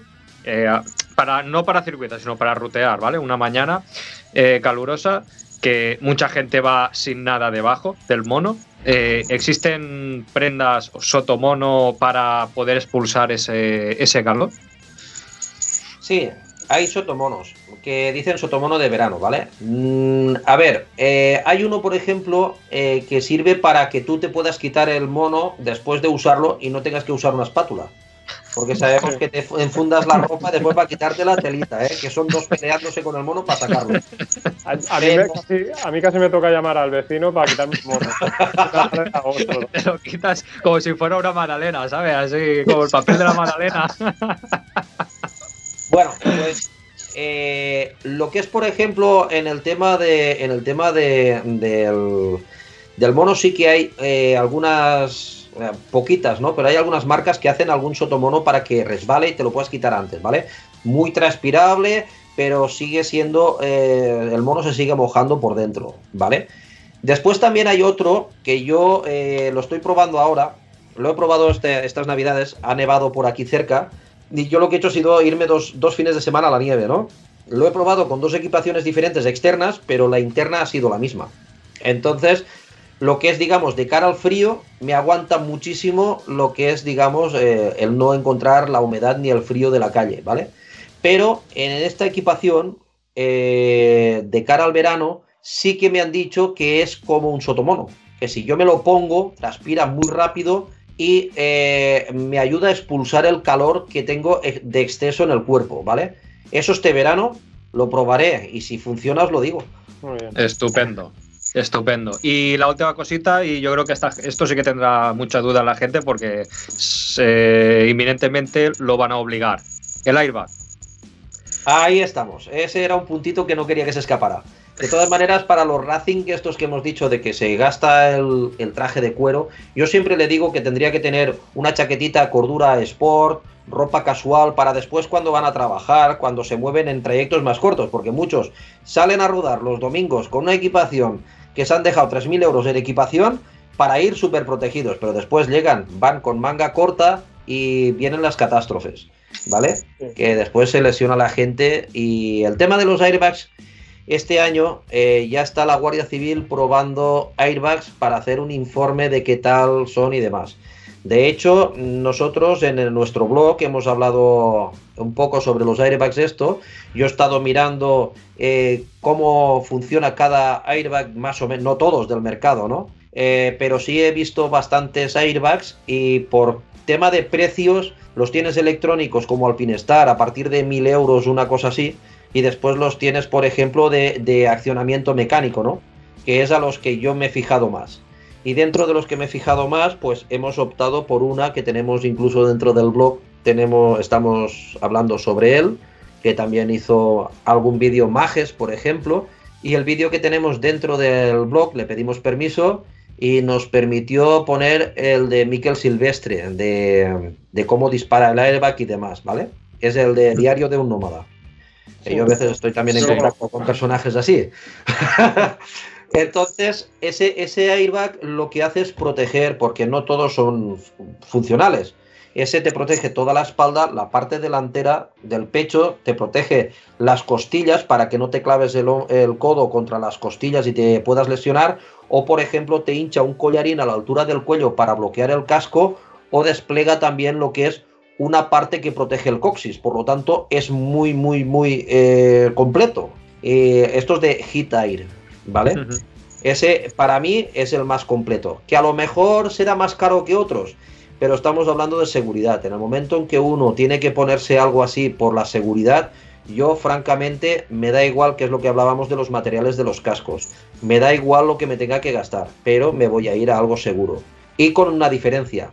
En caso de que los tres primeros años, en caso de que rellenando la, la garantía correctamente, en caso de un arrastrón por el suelo hemos roto el, el chaleco, no pasa nada. Al cambio del chaleco por otro nuevo, eh, lo que se hace es entregar el viejo, el arrastrado por el suelo, y se, a la reposición tenemos un 30% de descuento. Cosa que otros fabricantes no lo uh -huh. hacen. Y eso, lógicamente, no vas a estar pensando en caerte todos los días, pero realmente es una cosa eh, muy buena. Vale para lo que es, los hay incluso de circuito que van enganchados por la parte de la espalda, son más pequeños y acoplan con el mono. Los hay hasta de circuito pero son eh, los airbags están enfocados a lo que es el tema de, del touring, de lo que es conducción de motos normales, scooters, lo que motos de paseo y demás. Porque lo que es el tema de aventura y el tema de off-road, directamente lo que se tiene que hacer es buscarse protecciones rígidas por dentro. Porque si uno se cae 10 veces al día, no va a cargar 10 veces el, el chaleco. ¿Vale? Uh -huh. Para eso no es factible. Porque el, el, airbag es reutilizable. Sí, es reutilizable. Mucha gente no, no, lo sabe. Se cambia la botellita y se plega otra vez, se enganchan todos los corchetes y queda para la siguiente. A no ser que hayamos tenido un arrastrón que hayamos roto el chaleco. Uh -huh. Pero es reutilizable. Y el accionamiento es mediante un enganche con, con, una cuerda, digamos, que va a la moto, ¿no? Entonces, el momento que tú te saltas de la moto, tiras del cable y accionas la, el, la botella. Correcto, correcto. Lo que es, digamos, eh, puedes eh, incluso comprar varios anclajes para diferentes motos si tú tienes varias motos en el garaje y entonces el chaleco, el, el, el, seguro que lleva, lo enganchas a la moto que tú quieras coger ese día. Entonces lo enganchamos y lo que hace es que en caso de si te bajas de la moto y te lo olvidas, no salta así como así, se queda enganchado pero no salta, no se dispara tan fácilmente, pero en caso de una caída que es una es como el cinturón del coche, tú estiras, te lo pones y no pasa nada, pero en caso de una tensión rápida lo que hace es que el, el cinturón se bloquea. Esto es el mismo sistema. En caso de una sacudida mmm, rígida, fuerte, entonces lo que hace es que salta al seguro y dispara la botella. Muy bien, pues yo creo que yo creo que muchas de las dudas que, que habían nos las ha contestado Agustí, ¿eh? Sí, sí. Muy bien, por creo yo. Pues mira, todo esto que os he estado explicando aquí, viene mucha clientela que lo mismo le decimos, sea del tipo de equipación que sea, e intentamos hacer un asesoramiento personalizado a cada uno para que la gente realmente compren las cosas que le, se beneficien, las cosas que realmente le vengan bien. Claro, de ahí está también por lo, lo, que hablábamos de comprar cada cosa para su correcto uso. Ahí estaba. Y pues eso. Pues la verdad vamos. que muy interesante. Y muchísimas gracias, Agustín, por atendernos y, Os y resolvernos estos por todas la las tele. dudas. Os espero un día de estos por la tienda, ¿eh? sí, Hombre, por supuesto que Hombre. vamos a, vamos a recordar, vamos a recordar eh, dónde está la tienda, que está en la Ronda Sur del, cali- el, del Camí Pigros en Castelló de la Plana. ¿De acuerdo? Ou- eh, Tauros Factory. Si no está la moto de Agustí, asunto. Está, para que la localicen bien, está frente al Bricomart en Castellón. Lo digo porque el Bricomart lo conoce todo el mundo. ¿Vale? Frente Vale, al formas tenéis, tenéis página web también, que es Sí, taurosfactory.com. Factory Tenemos- con Y. Tenemos página web, tenemos redes sociales. eh, ahora, pues sí que tenemos últimamente algún problemilla con la página web, pero en breve lo vamos a solucionar. Y también organizamos salidas y cosas de estas. Al igual que lo hacemos por carretera para gente eh, principiante, para gente con motos pequeñas, que nos da igual, nosotros lo aceptamos todo. Eh, también hacemos a lo mejor alguna salida por pistas. Hacemos también salidas de trail, ¿vale? Pero Claro, claro, eso a, a Víctor le, le interesa más. Un día vais está a ver. iniciándose, está iniciándose con la CBR. Un día vais a ver una CBR ahí. Bueno, bueno. Pues nada. Bueno, Agustín, muchas gracias. No cuelgues. y nada, chicos, eh, ¿dónde nos encuentra? El feedback lo dejamos para otro día porque hoy ya nos hemos columpiado. Decir que el, el capítulo este último de la CBR ha sido muy aceptado y creo que hemos batido récord de 500 escuchas. Que sabemos que no es mucho por ahí, pero para nosotros es un puñado. O sea, Bueno, y creciendo, ¿eh? Increciendo. que Va, va- va 500 subiendo las escuchado, yo pienso que está, está bastante bien. Así que nada, eh, Aitor, ¿dónde nos encuentran? Que el, otro día me echaron en la bronca por una cosa, ¿vale? ¿Te Que echaron? no, ¿Te es iTunes, no es iTunes, es Apple Podcast, que ha cambiado de nombre. Bueno, por favor, de- que me disculpen lo- lo- los talibanes de, de Apple, ¿eh? Nada, Pero ¿dónde bueno, nos nos pueden escuchar en, Spotify, iBox y Apple Podcast, Sí, buscando si rompe que rompa. Y Víctor, ¿dónde nos encuentran? Nos podéis ver en sirompequerompa.wordpress.com y también nos podéis ver en Instagram, Facebook y Twitter si buscáis si rompe que rompa barra baja podcast. Y el canal de Agustín, del YouTube, canal- acordaros. sí. Agustín, ¿dónde, ¿dónde te encontramos a ti? a mí me podéis encontrar. Eh, estoy en Instagram, estoy también en, en el Facebook, en YouTube y demás, ¿no? En el Facebook estoy con mi nombre normalito, Agustín Obrados, pero lo que es en las demás redes sociales estoy Agustín el Aventurero. Hay poco contenido en, en YouTube, pero bueno, vamos ahí haciendo alguna cosilla. Muy bien. Pues ahí Bueno, queda. muy bien, chicos, pues vamos hablando. Muy Bueno. bien, saludos. Venga. Cuidado, gente. Hasta luego.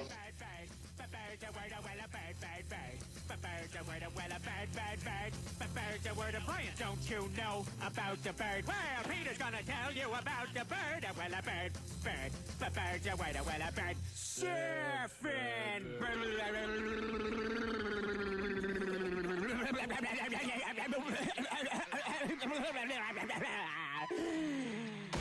Papa o ma mau mau, papa o mau mau mau, papa o ma mau mau, papa o mau mau mau, papa o ma mau mau, papa o mau mau mau, o ma mau mau, papa o mau mau mau, papa o ma mau mau, papa o mau mau, papa o mau mau.